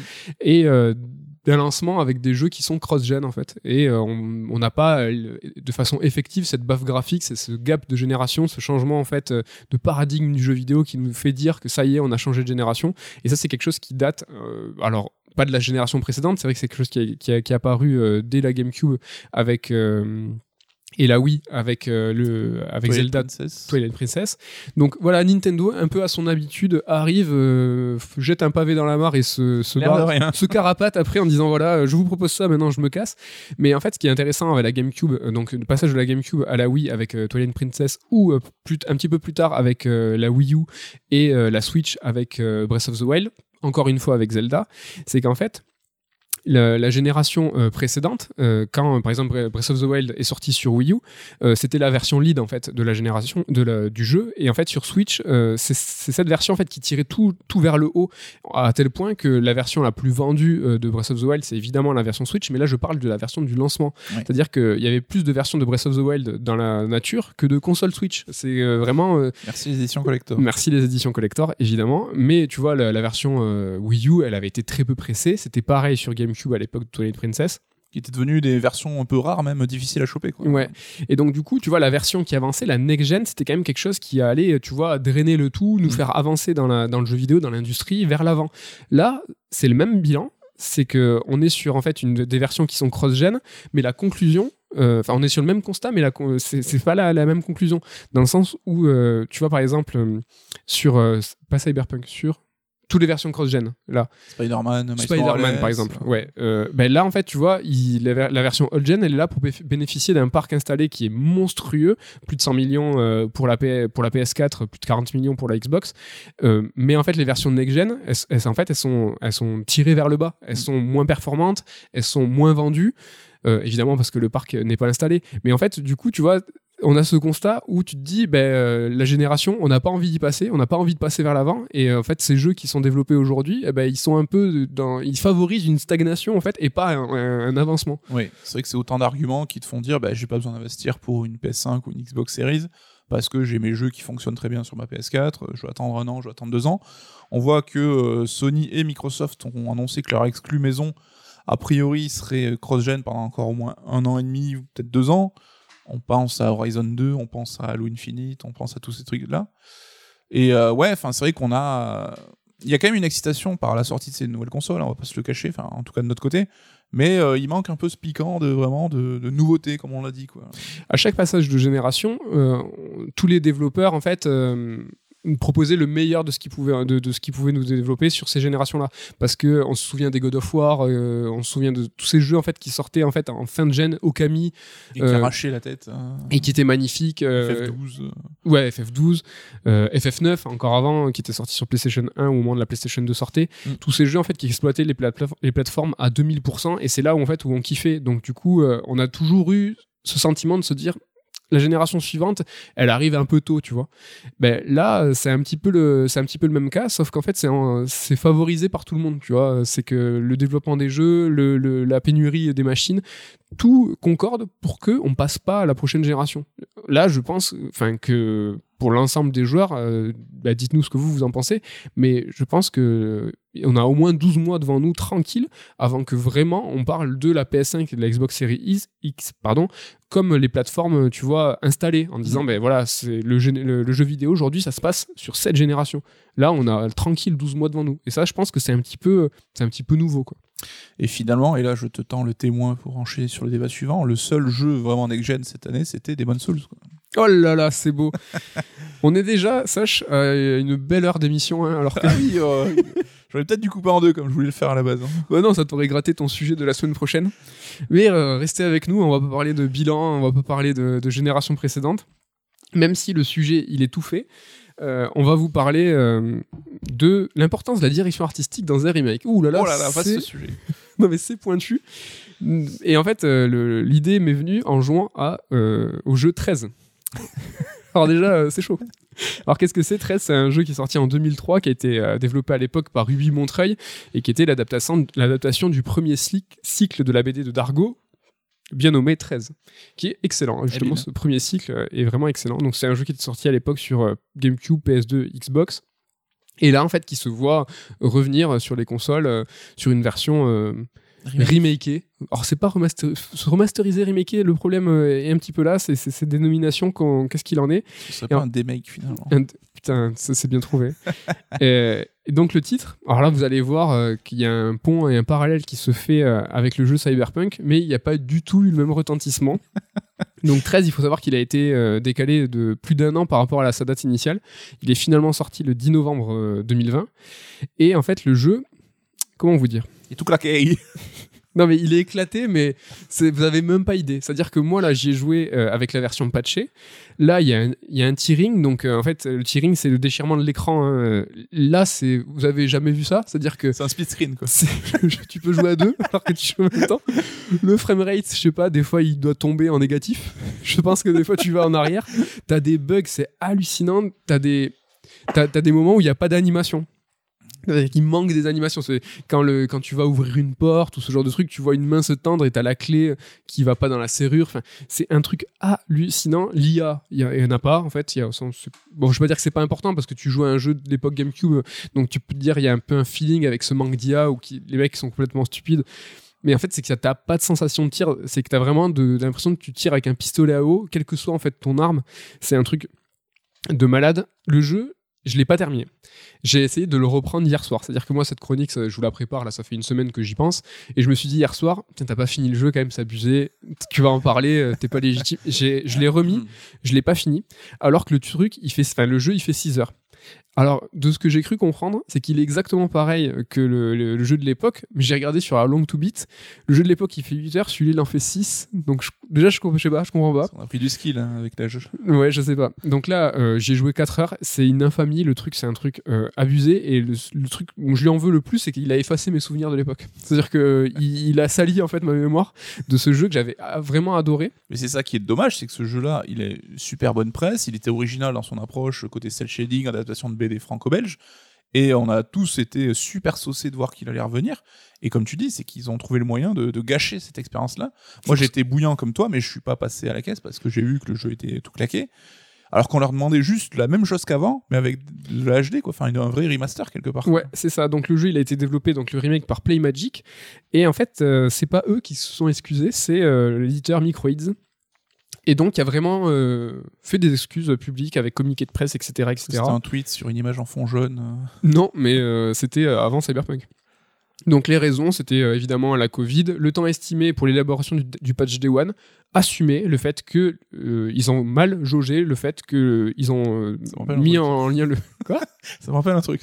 Mais c'est un truc de ouf, c'est que en fait le jeu il est go- alors je sais pas s'il est sorti en boîte, je crois pas. Il était uniquement dispo en, en, démat. Euh, et en fait l'élaboration du patch Day One entre le moment où ils ont dit le jeu il est fini et euh, on a tant de jours pour faire le patch Day One, ils l'ont mal jaugé, ils avouent, on a on a mal fait le truc. Donc voilà, c'est le jeu il est en gold, mais il est pas terminé. On a, enfin je veux dire, c'est ce constat-là aujourd'hui, c'est qu'aujourd'hui on a vraiment euh, deux dates de sortie. C'est le jeu il est terminé, il y a un patch Day One. Est-ce qu'on va arriver à joindre les deux bouts? Là pour le coup ils y sont pas arrivés. Donc ils se sont excusés, ils ont annoncé qu'il allait avoir euh, de nombreux euh, patchs de correctifs. Moi j'ai joué avec les patchs. Ouais. Alors juste sans te piéger, je sais pas si tu sais l'info, mais tu- combien il coûte? Ça écrit là, regarde. C'est ce que je vais te dire. Ah.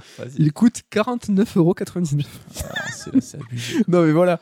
Donc là, avec le petit descriptif que je vous avais fait d'expérience de jeu, euh, tout ça, et, et en fait l'historique euh, de ce qui s'est passé entre avec le développeur, l'éditeur et tout. J'espère que ça vous fait penser à Cyberpunk.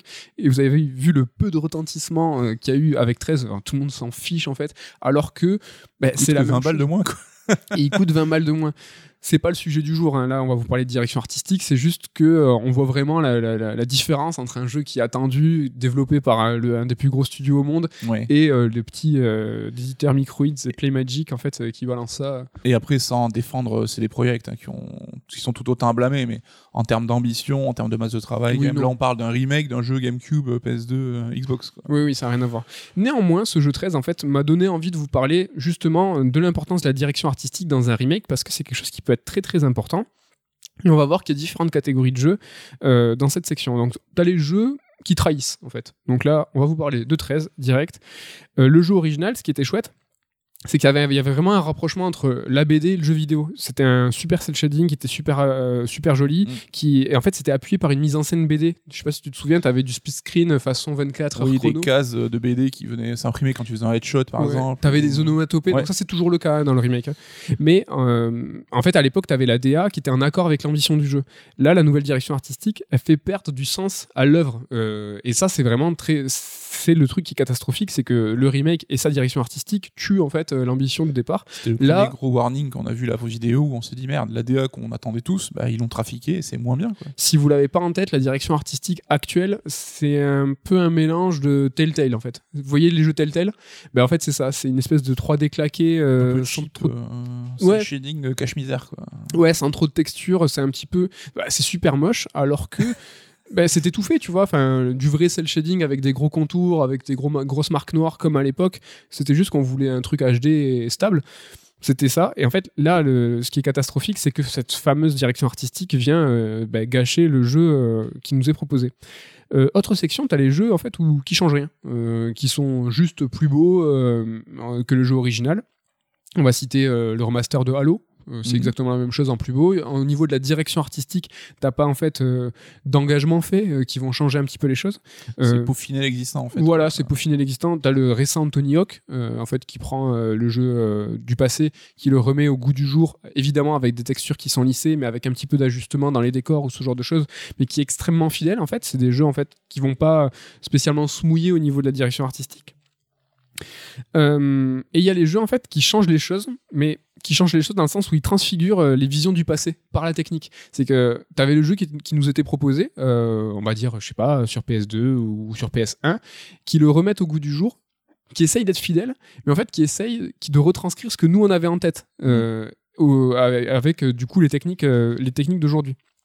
En gros, c'est ce qu'on pouvait imaginer à l'époque. Ou même ce que les développeurs visaient mais qu'ils ne pouvaient pas euh, atteindre euh, techniquement. Quoi. Bah, tout, un exemple tout bête, euh, le Crash Bandicoot Insane Trilogy, euh, qui est extrêmement fidèle au niveau du gameplay. Alors là, dans tout l'ensemble de, la chronique, on va pas vous parler de gameplay, hein, c'est pas l'idée, c'est on est vraiment euh, concentré sur la direction artistique.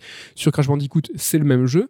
Au niveau de l'univers euh, de la première trilogie, c'est exactement la même chose, mais ils ont poussé les potards en fait euh, sur le détail euh, des textures, sur le détail des éléments. Il va y avoir, euh, c'est beaucoup plus fourmillant, beaucoup plus détaillé, mais ils essayent d'être ils essayent d'être fidèles, ils essayent juste de transfigurer ce que nous on avait en tête. Et là, l'un des plus gros exemples, et ça va être le cœur de ce que je vais vous raconter, c'est je vais vous parler de Demon's Souls, le jeu remake qui est sorti pour le lancement de la PS5, exclusif à la PS5, et en fait qui a qui a qui reprend le jeu de l'époque, exactement pareil, le squelette ne bouge pas, et en fait, le seul truc qui change, c'est la direction artistique, euh, qui comprend du coup l'aspect esthétique et technique, et donc un petit peu aussi la musique. Euh, sur Demon's Souls, la problématique qu'on peut avoir, c'est de se demander euh, si les capacités techniques de l'époque de la console, euh, en l'occurrence là la, la- la PlayStation 3, euh, pouvaient en fait limiter euh, la direction artistique. C'est vrai que euh, il y a un côté sur Demon's Souls, il y a un côté brut, il y a un côté euh, un peu brumeux, il y a un côté un petit peu sec qui fait que euh, il y a une ambiance très forte en fait qui est sur ce Demon's Souls.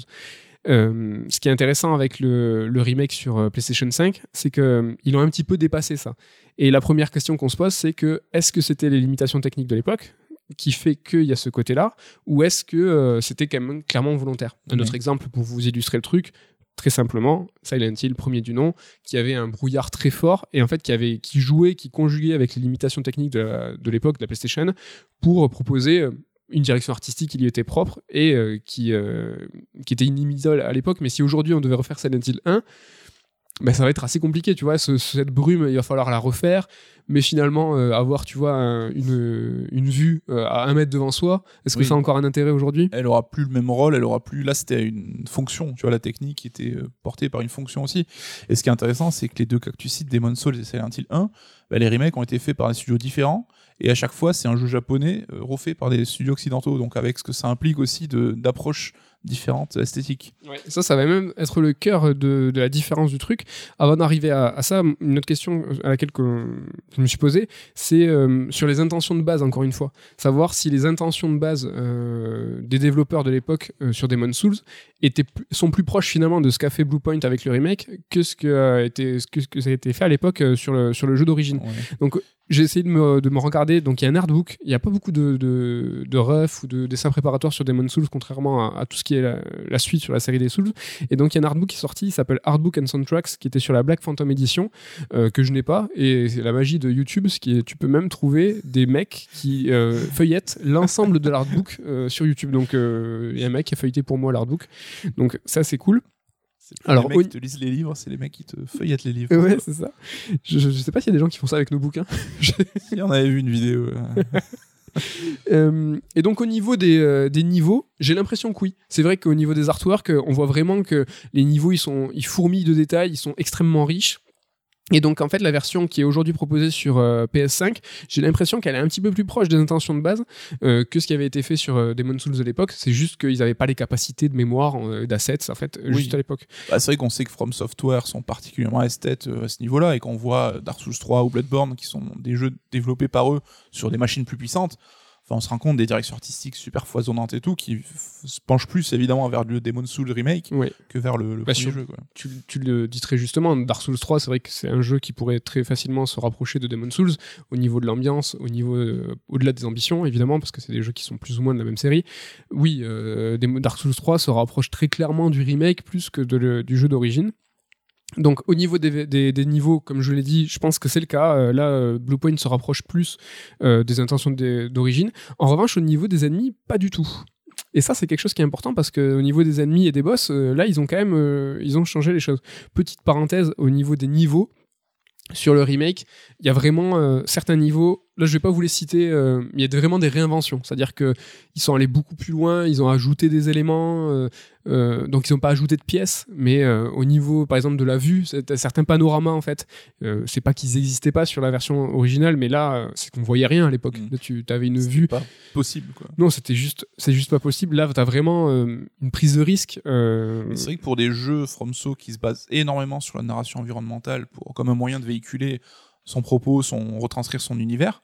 Enfin là, c'est un enjeu colossal, la, la DA et l'évolution de l'esthétique, parce que ça peut ne plus te raconter les mêmes choses ou ça peut te raconter plus de choses. Ouais. Après, ce qu'il faut savoir, c'est que Miyazaki et l'ensemble de l'équipe de From Software euh, étaient derrière aussi euh, Bluepoint. L'ensemble du jeu a évidemment été validé, donc euh, je pense pas qu'ils ont trahi. Euh, là, on parle vraiment de sensibilité, oui. on parle vraiment de, voilà d'acquaintance si vous avez une appétence pour ce genre d'univers ou pas.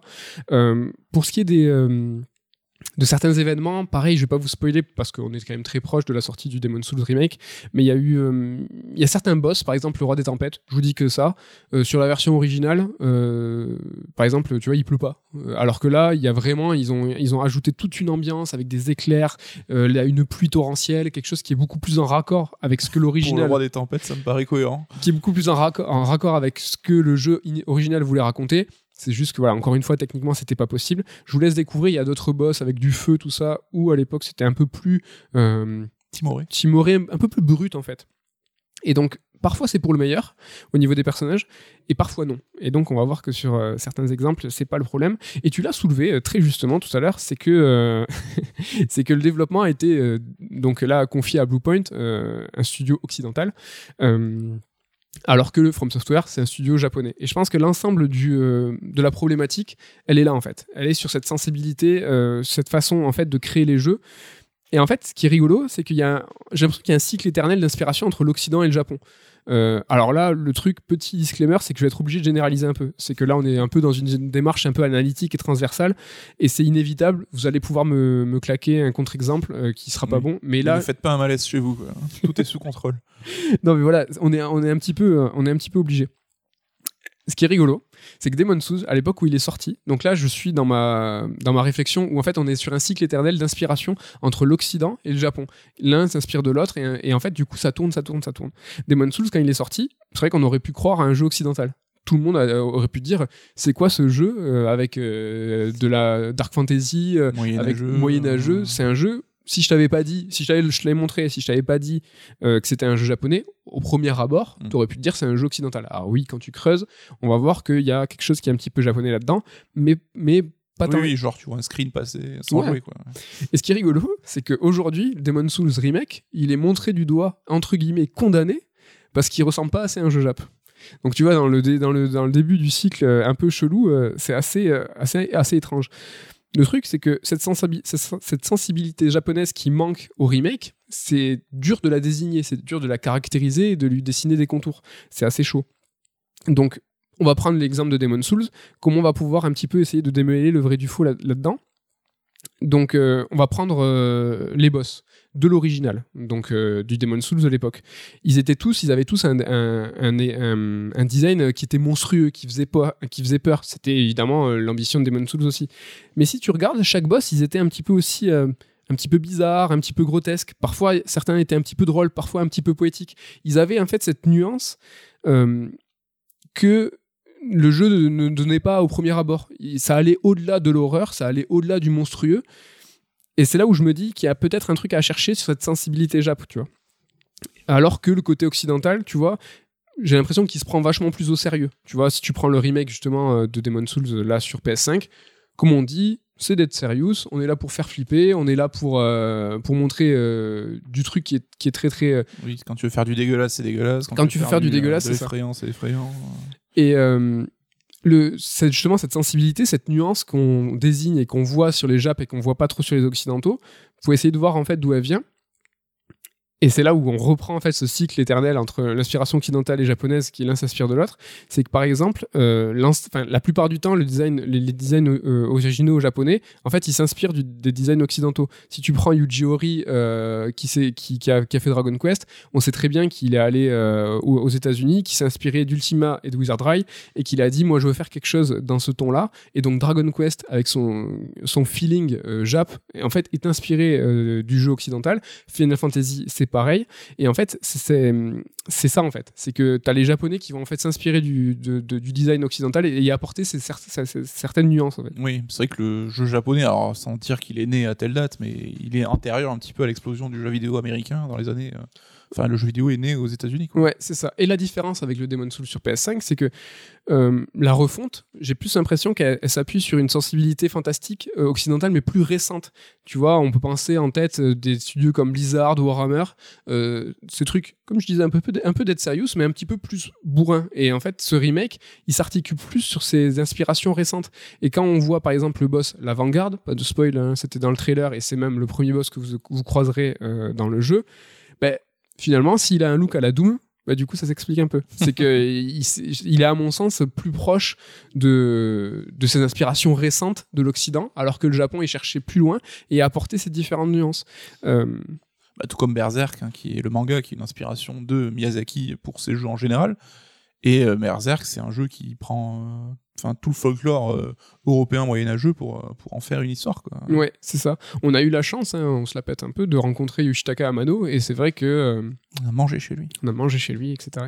Mais tu vois, il a, lui, il a vraiment ce, ce- ce- cette chose que j'ai du mal à expliquer, et je pense que voilà, ici tout est affaire de sensibilité, évidemment. C'est pour ça que j'ai un peu, un peu fait un disclaimer au début, mais vous voyez cette nuance de quelqu'un, d'un japonais qui s'inspire du mouvement, d'un mouvement occidental, qui va y apporter des nuances, qui va y apporter cette sensibilité jap. Je pense que Yoshitaka Amano, c'est quand même quelque chose qui, est, extrêmement euh, révélateur et très. euh, là, c'est c'est l'évident, tu vois, quand il fait Vampire D, euh, on a tous l'image du vampire, de lui quand il se, le- quand il se le réapproprie, ben voilà, ça donne euh, ce qu'on connaît, le mec avec le grand chapeau, ses, ses personnages longilignes, ses, ses traits euh, multipliés. Oui, puis on a vu, il a fait du Wolverine ou du Electra de Daredevil euh, avec son style inimitable aussi, qui donne du coup cette sensibilité jap à une inspiration carrément américaine. Quoi. Ouais.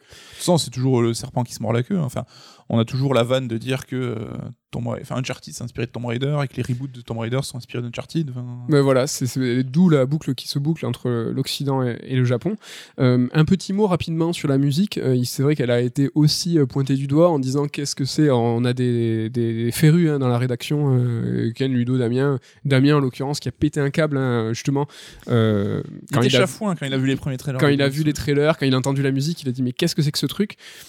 Là, je vous ai donné un petit peu comment je le ressentais au niveau de la direction artistique visuelle. C'est vrai que ça concerne aussi la musique. Et en fait, il faut savoir que la refonte qui a été faite sur la, réalisée sur la musique, les deux arrangeurs principaux, c'est des gens, c'est deux mecs de chez Sony. Mm. C'est aussi des occidentaux. Il y a un petit nouveau euh, qui a surtout bossé sur euh, Tsushima ou God of War. Et t'as quelqu'un qui est un petit peu plus ancien et qui est euh, qui a roulé sa bosse. Donc finalement, le fait que la réorchestration, toute cette nouvelle bande originale, si vous la, vous la, vous l'avez moins proche de votre cœur, ben, c'est aussi logique parce qu'elle est là pour pas détonner vis-à-vis de la direction artistique qui est elle aussi un petit peu plus américaine, un petit peu plus brutale. Qui, ben, qui, est tout simplement un petit peu différente aussi quoi. Oui, puis après il y a toujours ces débats, c'est de l'ordre de l'impalpable, mais le choc que tu as ressenti en découvrant le jeu à l'époque, tu ne l'auras pas avec le remake fatalement. Et euh, aussi on vient d'une époque où les DA étaient plus épurés comme on l'a dit pour des raisons techniques, et du coup ton imagination va plus travailler pour euh, te façonner toi-même ta propre vision de l'expérience. Là où plus la technique avance, plus on te donne une, une vision clé en main en disant c'est comme ça que ça se passe. quoi. Mm. Donc euh, tu as cette part d'imagination qui est moins sollicitée aussi et qui bah, du coup, fait que tu t'appropries moins les choses, j'imagine. C'est ça. Et bon, là, ce qu'on peut souligner avec euh, Demon Souls, c'est qu'on a à la base un studio japonais qui a été euh, remaké par un studio euh, occidental. Donc, on peut voir qu'il y a des, petites différences. Je vous parlais tout à l'heure de, ces jeux en fait qui sont transfigurés par la technique dans leur remake. C'est vrai que bah, j'ai deux trois exemples. Il y a le Tomb Raider Anniversary. C'est vrai que mm. l'original était un petit peu lisse, on va dire. il y avait beaucoup de choses qui se faisaient dans nos têtes. Le remake était un peu plus fouillé. Il y a eu le Mafia Definitive Edition où là vraiment c'est un truc de ouf. Hein. C'est-à-dire que là, euh, ils ont tout euh, réimaginé. Euh, vous êtes plongé dans, cette, ambiance de la mafia des États-Unis, c'est un, truc de ouf. Il y a le Resident Evil remake, je pense aussi, qui reconstruit pas mal de notre imaginaire sur le remake. c'est vrai que bah, déjà le, le, point de vue qui change, mais aussi, là je parle vraiment de la direction artistique, tout ces, toute cette construction de niveau avec le détail sur les bureaux, euh, les côtés plus organiques des personnages. Et ce qui est intéressant, alors je sais pas s'il y a d'autres exemples, j'en ai pas trop qui viennent en tête, c'est que Resident Evil Remake, ça a été remaké par le créateur original. Voilà. Donc euh, ça c'est quand même assez remarquable, et je pense pas que tu vois les Silent Hill, Demon Souls, c'est toujours des créateurs différents. Même euh, le Zelda dont tu vas parler après j'imagine, c'est Nintendo, mais c'est pas forcément les mêmes personnes qui sont à la base. Là c'est un exemple de remake du créateur original qui a dit je vais réinventer ma, propre expérience. J'ai un dernier exemple sur un, donc un jeu donc, euh, fait par des Japs, hein, donc euh, Wonder Boy, et The Dragon Trap, et donc qui a été refait par des Français. Mm. Là aussi, extrêmement respectueux du gameplay, euh, au pixel près, le code près, tout est exactement la même chose, et on parle uniquement d'un changement de direction artistique. Là aussi, il y a une réinvention. Je ne sais pas si on parle de transfiguration, parce que là, ils ont carrément tout changé.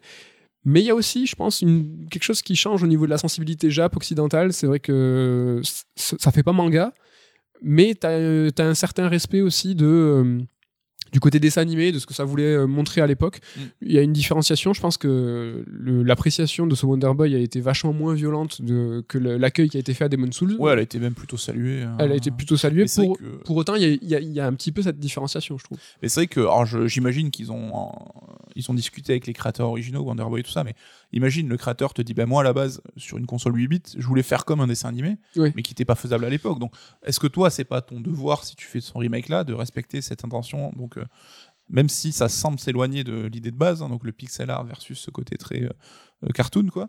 Bah, est-ce que tu respectes pas plus les intentions du dev que si tu avais fait du pixel art plus beau, quoi, tout Et là, on arrive sur la dernière section de ces jeux en fait qui proposent carrément autre chose. Euh, donc, il y a Silent Hill Shattered Memories, mais je ne vous en parle pas tout simplement parce que le changement de direction artistique en fait est un corollaire du changement de design du jeu, c'est-à-dire que ça c'est une refonte, c'est une relecture. La direction artistique fait corps avec le jeu. Donc, mm. Donc c'est pas ce qui nous intéresse aujourd'hui. Là, on parle vraiment de changement de direction artistique.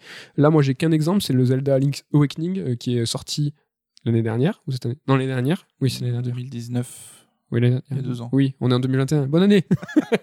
Euh, et donc là, voilà, c'est exactement le même jeu, les mêmes énigmes, les mêmes objets, tout est pareil, mais on a vraiment une nouvelle proposition donc là, encore une fois, par Nintendo, mais une un changement de direction artistique qui est complètement. Bah, c'est du tout, tout, tout, là. Ça n'a plus rien à voir. On passe d'un jeu Game Boy à un jeu Switch, en fait, qui nous projette dans un diorama euh, façon jouer. En fait, on a l'impression de jouer avec des petits amiibo. Mm. C'est aussi quelque chose qui a été euh, contesté ou peu apprécié. Euh. Bah, c'est vrai qu'on peut contester le rendu en disant bah moi je trouve ça pas très joli ou quoi. Enfin moi je, je kiffais bien le truc, mais on peut pas nier que c'est une intention artistique quoi. Ils se sont dit bah, on va prendre ça, c'est du pixel, c'est classique et on va il a posé une nouvelle philosophie artistique, quoi. Et rien que ça, c'est plutôt louable comme intention. hein. Tu vois, on parlait de Tomb Raider, on parlait de. Enfin, il y a beaucoup de jeux, je trouve, où le remake, du coup, annule l'intérêt du jeu de base. Parce que t'as plus aucun intérêt à jouer à un jeu qui a été transfiguré et qui est beaucoup plus joli, etc. Je trouve Link, on- Zelda, on a ce côté, on a deux approches différentes esthétiques. Et un mec qui me dit, bah, je préfère la- le look Game Boy et qui continuera à jouer sur la Game Boy plutôt que sur la nouvelle version, je pourrais l'entendre. Ouais, carrément. Ce qui nous amène à la conclusion et à la question bébête, j'annonce direct, est-ce qu'une direction artistique, ça fait un jeu? Alors, ça fait pas un jeu, mais euh, ça contribue grandement à l'expérience. Ça, je pense qu'il n'y a pas de doute. Est-ce que tu es d'accord avec ça, euh, Coucou? Alors, je ne sais pas si une DA peut faire un jeu. Par contre, elle peut attirer l'attention sur un jeu. Donc, ça, c'est forcément un élément qui est retransmis par la promo, donc euh, screenshot vidéo en amont. Et euh, c'est eye candy, comme on dit, quoi. C'est le plaisir des ça. jeux. Donc, ça peut, bah, tu dis, bah, ce jeu-là a une me plaît. Après, euh, si le jeu derrière ne suit pas, je pense que ça ne peut pas faire un jeu. Non, mais là c'est hyper intéressant ce que tu dis sur le high candy. C'est vrai qu'on avait euh, reçu Tim Soré à la rédac une fois qu'il était venu manger tout ça. Et il nous avait vraiment parlé de ce concept-là. Et pour un jeu indé, en tout cas, c'est quelque chose qui est fondamental parce que c'est la première chose que quelqu'un voit, évidemment, mais c'est euh, pour un jeu indé fondamental pour que le public s'intéresse. ton truc. Tim Sorey, c'est le dev de Nightcall, hein, qui avait été montré un jeu cyberpunk, euh, ambiance cyberpunk, qui avait été montré une conf Xbox euh, Oui. il y a quelques années.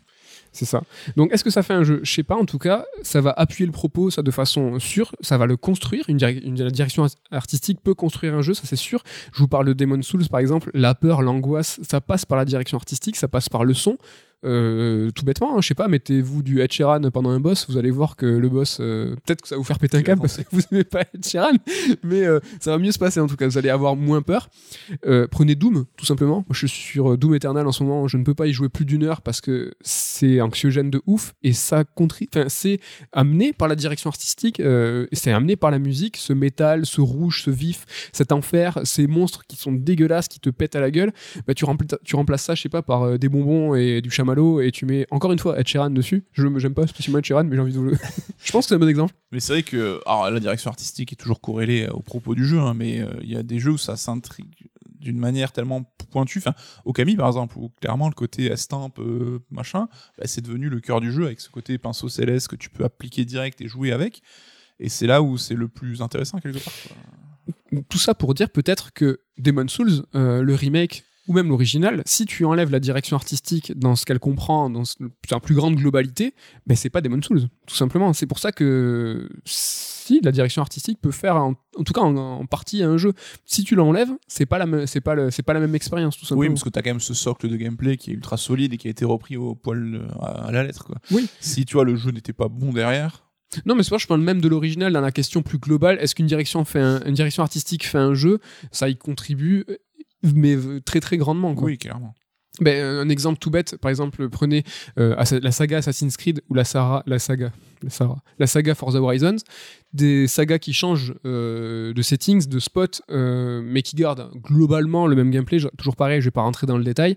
Ben, Forza Horizon en Angleterre ou en Australie, ben, c'est pas la même chose, c'est pas le même jeu, t'as pas le même ressenti, t'as pas le même plaisir de jeu. Pour autant, c'est exactement la même conduite. Assassin's Creed, globalement, tu vas prendre euh, la dernière trilogie, c'est un plus ou moins le même jeu. Ben, tu passes des, des pays de l'Est, le froid et la neige, à l'Égypte.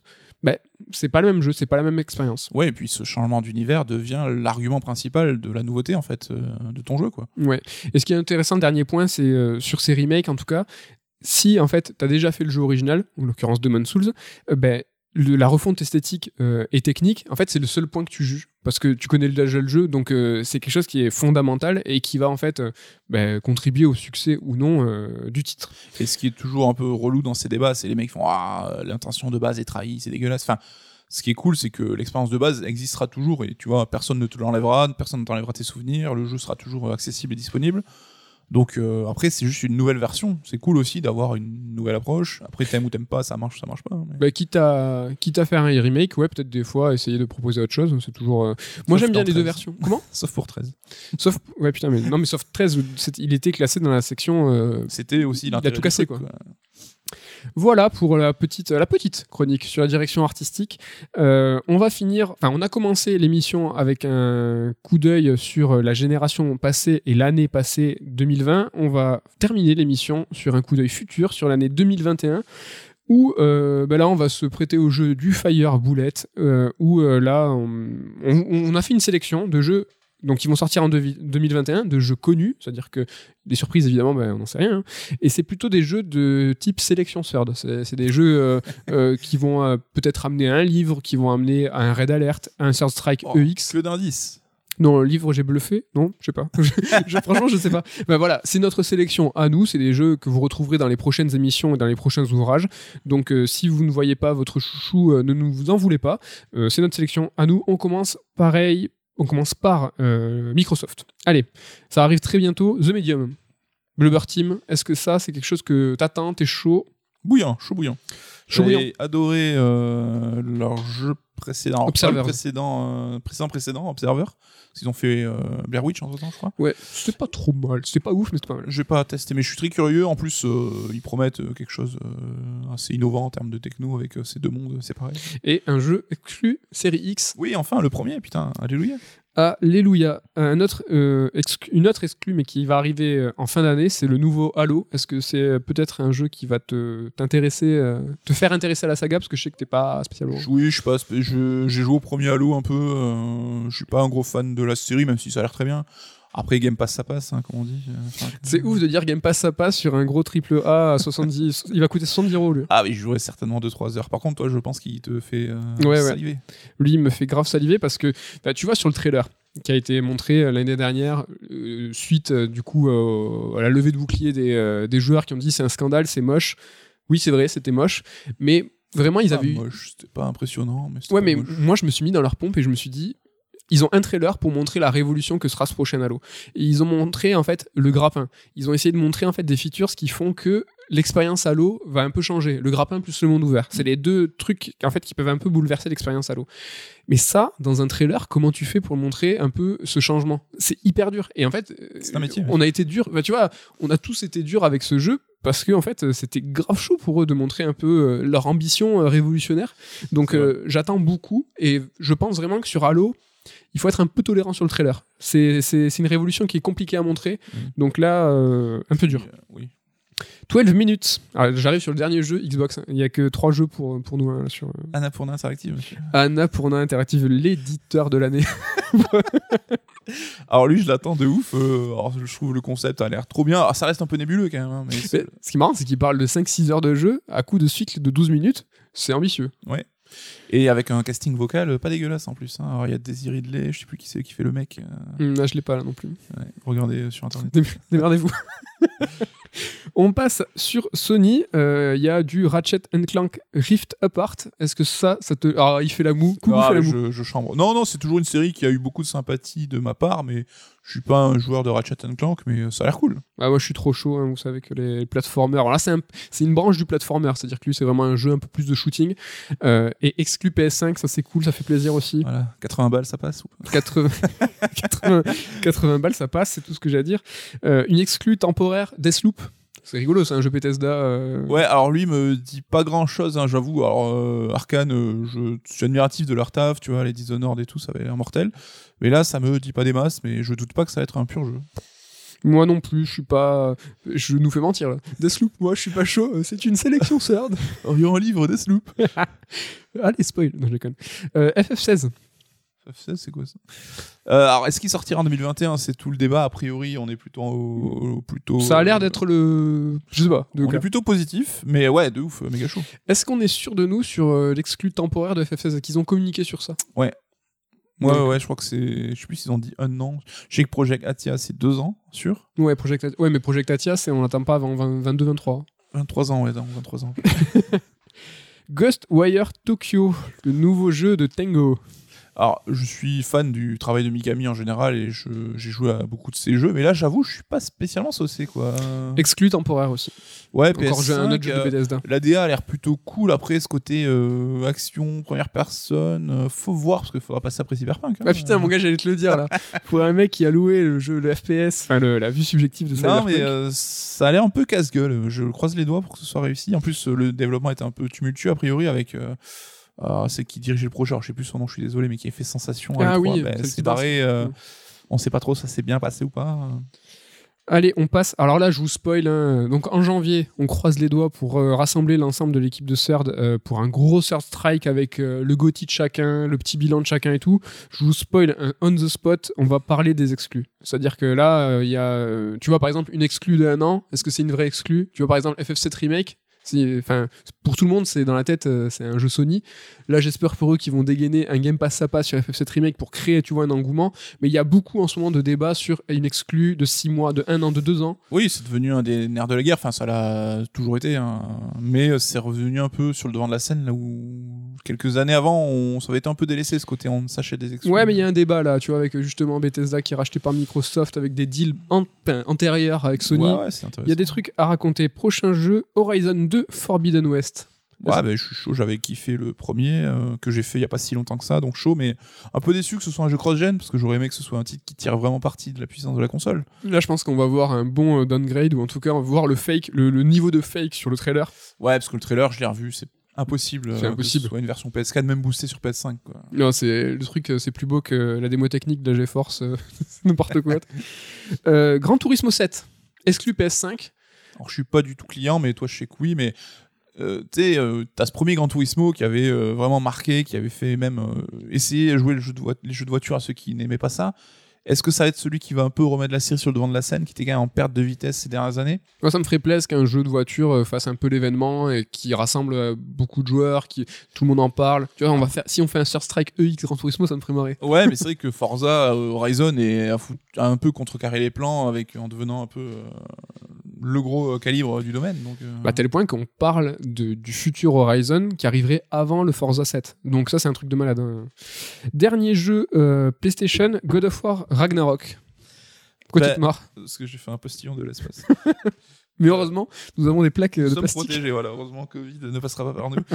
Euh, God of War, bah, pareil que Horizon, hein, j'ai adoré le premier et curieux de voir, même si je regrette. Enfin, ça a, été, ça annoncé que c'est une exclue PS5 ou. Non, ce sera un jeu cross. C'est quasiment certain que c'est un jeu cross-gen. C'est quasiment certain que c'est un jeu cross-gen à notre sens. Et moi, je pense aussi qu'il va sortir l'année prochaine, enfin, qu'il va sortir cette année, en 2021, parce que c'est clairement, à mon sens, un développement qui a été sur la, la continuité du premier. Mm. C'est un jeu qui aurait dû sortir très rapidement après sur PS4. Ils l'ont fait basculer sur PS5 avec l'occasion euh, qui faisait avec euh, la PS5. Moi, je pense qu'il va arriver extrêmement vite. Et c'est un jeu dev sur PS4, euh, grande partie. Enfin, il est lead sur PS4. quoi. Ouais. Après, j'ai aucun doute que lui et Horizon seront des bons jeux parce qu'il n'y a pas de raison. Enfin, les premiers étaient bons. Mais on va se retrouver dans la situation, tu sais, avec euh, Uncharted 1, 2, 3, Gears of War 1, 2, 3, avec des premiers épisodes qui amènent une nouvelle licence ou au moins pour God of War un renouvellement complet de cette licence-là.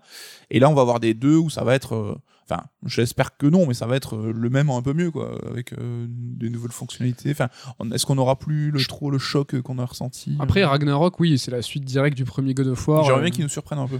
Pff, là, je pense pas. Enfin, là, pour le coup, c'est vraiment une suite logique. euh, Hélas. On passe sur Switch et Nintendo avec Zelda Breath of the Wild 2.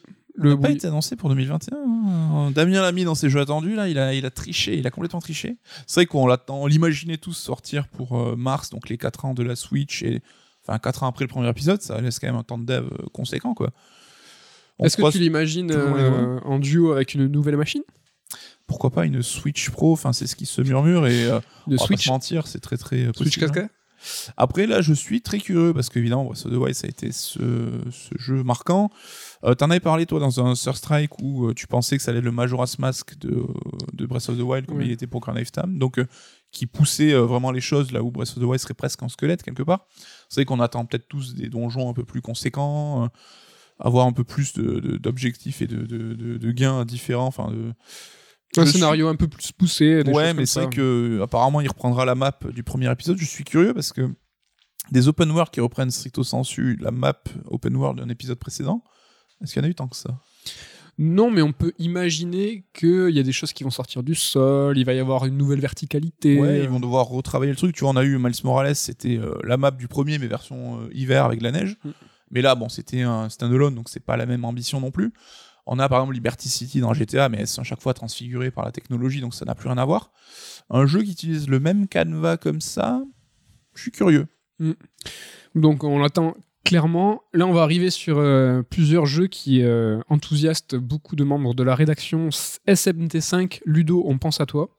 Alors là, indice, euh, indice chaud. Ouais. De toute façon, on l'a déjà annoncé. On l'a annoncé, oui, on va sortir un Livre bouquin. SMT, Donc voilà, euh, quand SMT sort, le bouquin sort. Nous, voilà. nous sommes prêts. Nous sommes prêts et euh, on est chaud. Alors, celui-là, je l'ai mis parce que je suis en manque de, JRPG. Non, mais tu vois, il y a Bravely Default 2 euh, qui va sortir, euh, donc avec son euh, enfin, rebranding, tu vois, Bravely Second, qui veulent un petit peu mettre sous le tapis en disant c'est un peu chier. Oui, bah, c'est vrai que le, le- ce second épisode a un peu terni la licence, mais le premier avait été un- une belle surprise. hein. Carrément. Donc là, ce côté RPG old school, Moi, je suis chaud, je l'attends grave. vaut mieux ça qu'un Tokyo Factory là, avec leur, un jeu tout claquos. Moi, j'ai un peu d'affection pour eux.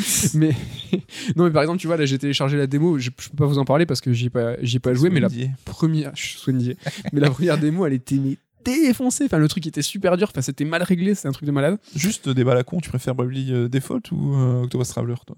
Euh, Octopass. Ah ouais? Ah ouais, ouais, vraiment. Ok. Euh, no More Heroes 3. Alors là, il y a du monde. Hein. Ken et Damien, on pense à vous là? Bah, moi aussi, parce que c'est vrai qu'on se moque un peu de Suda, Soda, tu vois, donc euh, les vrais jeux Suda et les jeux à la chaîne qui produisent ces derniers temps qui étaient quand même bien moins On réussis. se moque pas un peu. On se moque. euh, C'est un des débats euh, constants à la rédac et, avec Ken et Damien de l'autre côté, mais j'ai adoré les deux premiers No More Heroes, je suis très chaud pour ce troisième, donc Suda de retour avec un jeu avec peut-être un peu plus de budget que Travis Touchdown, ça me ça m'intrigue quand même. Carrément. Faut que je me fasse, moi, les deux premiers sur Switch. Là, j'ai un gros trou dans ma culture vidéoludique. Il faut que je rattrape ça avant la sortie du jeu. Bah, vite fait, là, très rapide, mais il y a Monster Hunter Rise et Stories 2 qui vont sortir sur Switch. Euh, Monster Hunter qui, euh, qui reprend la main euh, sur la Switch. Je pense que ça peut, ça Ouais. peut casser, ça peut casser la Ça va casser les, les ventes. Et on voit qu'ils alternent les deux approches maintenant avec le World. Et il y aura certainement un Monster Hunter World 2 bientôt sur les next-gen. Et ce, la version Switch, qui Ouais, le- a une DA peut-être un peu plus cartoony. euh. Bah, le Stories qui est un RPG un peu scénarisé. J'ai l'impression qu'ils ont quand même réussi à créer une identité un peu différente pour les deux pans de la licence. C'est plutôt cool. Carrément. Et on arrive sur le, la dernière sélection des jeux multiplateformes. Alors là, est-ce qu'on va aller un peu, un peu plus vite? Hitman 3. Chaud? Pas chaud? Alors, euh, j'avais à peine touché au Hitman Reboot, hein, mais euh, c'est une série qu'il faudrait vraiment que je me penche dessus. Je pense que ça me plairait, mais euh, pour l'instant, je m'y suis pas trop penché. Mais euh, Far Cry 6. Far Cry Joseph, j'avoue. Ah là Ouais, je... Ouais, Ça blasphème un peu, je pense. Bah, je pense que c'est des bons jeux, mais ça me touche pas trop. T'avais fait le 3 J'ai joué un peu au 3. Au tout. J'ai un peu joué à tous. non, j'ai fait un peu du 3, mais bon. Il était le, le 3 et le 4, c'était vraiment des, des super jeux. RE8, notre. Ah, R8, c'est notre jeu le plus attendu tous les deux parce que alors, en août, ça va être le 7, ils reprennent le canevas, vue subjective, VR, etc. Mais l'ambiance a l'air ouf, euh, le décor a l'air ouf. euh. Les loups-garous. Et je pense qu'ils vont s'éloigner plus de RE4 que ce qu'on pense. Et je suis, comme toi, extrêmement motivé. Deux remakes, Prince of Persia les Sables du Temps. Euh, donc nous, on attend euh, grave. Wink, wink. Allez sur Instagram. hein. Allez sur Instagram. Et euh, j'en place une pour euh, les autres, euh, Nier Replicant, et je donnerai pas le numéro qui suit avec ce petit Taro Yoko, petit malin qui fait des noms de jeux complètement imbitables, qui s'inspire de Nomura. Alors là aussi, c'est un des débats avec Souda qui agite la rédac et on en a largement parlé dans les podcasts. C'est vrai qu'on. Peut-être moi, encore moins que toi, je suis pas forcément convaincu de Nier Automata, même si ça reste un très bon jeu. Mais euh, c'est vrai que le premier Nier a quand même sa réputation. Je pense que je m'y essaierai quand même. Gotham Knights. Gotham Knight chaud parce que sous ses côtés un peu déception, jeu coop et tout, ils ont quand même annoncé que ça resterait un jeu jouable solo sans problème si vous voulez le faire en solo. Euh, les quatre précédents jeux Batman euh, m'avaient grave plu, donc euh, je suis super chaud en plus que ça changera un peu vu qu'on pourra incarner les Robin, Batgirl ou, euh, Mais pas Batman, Red Robin, Red Hood. Shadow 2. Et il n'y a pas Damien, je suis dégoûté. Non, c'est suis- Tim Drake, je crois, le Robin. Je suis euh, Très triste. Euh, alors, est-ce que je vais bien le prononcer? Hogwarts Legacy, l'héritage de Poudlard, donc développé par Avalanche. Je suis pas un Harry Potter fag, mais euh, ça peut être intriguant. hein. Ah J'espère ouais, qu'ils je- feront- bien les choses. Ouais, ouais, je suis super motivé là, donc ça se passe 100 ans avant, c'est en 1800. Franchement, non, plus de 100 ans avant. C'est moi, ça me, ça me chauffe grave. J'attends beaucoup. J'espère euh, qu'ils ont mis les moyens. Parce que Ouais. là, tu peux pas décevoir sur. un- Enfin, il y a eu plein de jeux Harry Potter un peu clacos, mais là, c'est le gros jeu, quoi. Une pour Ken, Balan Wonderworld. Bah si. le retour de Yus euh, Yusuki, n'importe quoi. C'est. Ken, euh, parler de Ken, ça m'a fait penser à Yusuki. Yuji Naka. direct. C'est l'autre, Yuji Naka euh, et Naoto Shida, qui était le co-créateur de Sonic, donc ils reviennent. Ça a 100 nights, hein, mais ça, ça, toi, ça va te plaire. C'est typiquement euh, le retour au jeu de plateforme 3D de l'époque, avec euh, les limitations potentielles que ça implique. Mais Mais là, pour le coup, ça a l'air fatch, quoi. non, dis pas ça. Le, moi, je suis ultra motivé, évidemment, le, le- le délire régressif et tout. Mais euh, ça revient un petit peu sur la petite chronique sur la direction artistique. Moi, là, le, le- le- la- les séquences où tu joues un personnage humain euh, qui met des chapeaux différents, là, la DA, je la trouve éclatée, alors que Ah, les l'ensemble artworks jeu. sont magnifiques, mais le jeu en lui-même, il est dégueulasse. Enfin, moi, c'est la grosse interrogation, c'est 12 Square Enix à financer ce jeu, quoi. Ah mais c'est pas du tout dans leur catalogue. euh. Alors Yuji Naka les a rejoints il y a 3 ans, je crois, donc euh, on s'attendait à ce qu'ils sortent. Faut bien lui donner un évidemment. truc à faire, quand même. Oui, non mais déjà Yuji Naka chez Square Enix c'est un peu camoulox, mais euh, financer un jeu comme ça, c'est vraiment, euh, je suis très intrigué et ça va être, enfin il va se planter au niveau des ventes, c'est obligé. C'est un jeu qui est anachronique aujourd'hui. On vous fera un, un EX avec Ken, à deux, en duo. Et le dernier jeu de la sélection, le Seigneur des Anneaux Gollum. Est-ce que ça, ça te branche? Euh, Curieux peut-être. Alors un jeu Seigneur des Anneaux euh, à fond, mais ce que j'ai vu de Gollum, bon, je suis. Mais moi, je me demande ce qu'on va y foutre. En fait. Tu vois, euh, il va y avoir de l'infiltration. Moi, j'ai envie de, envie de voir comment ils vont mettre un petit peu en branle cette Ouais. dualité des deux personnages. Tu auras la tag Precious, Precious. Precious, je sais pas. Voilà, en tout cas, ça nous a permis euh, de, de nous projeter sur 2021 et de vous donner un semblant de planning sur l'année à venir. Il y aura de quoi jouer, ça va être cool. Voilà pour ce Third Strike Red Alert. Il était long, euh, ça sera peut-être pas toujours le cas. Est-ce qu'ils sont de plus en plus longs là Je sais pas. Je sais pas, mais en tout cas, nous, ça nous fait. sera peut-être plus court. Je sais, je sais pas. Euh, vous verrez. En tout cas, nous, ça nous fait super plaisir de vous retrouver toutes les semaines. Merci, Même pendant Nico. nos vacances. Même pendant les vacances, mais ça parce qu'on kiffe. Nous sommes en vacances officiellement. Ça fait plaisir. On fait euh, la bise et on passe le bonjour à Damien, Ken et Ludo. Euh, on vous dit merci à tous pour votre écoute et on vous dit à la semaine prochaine. Bye bye.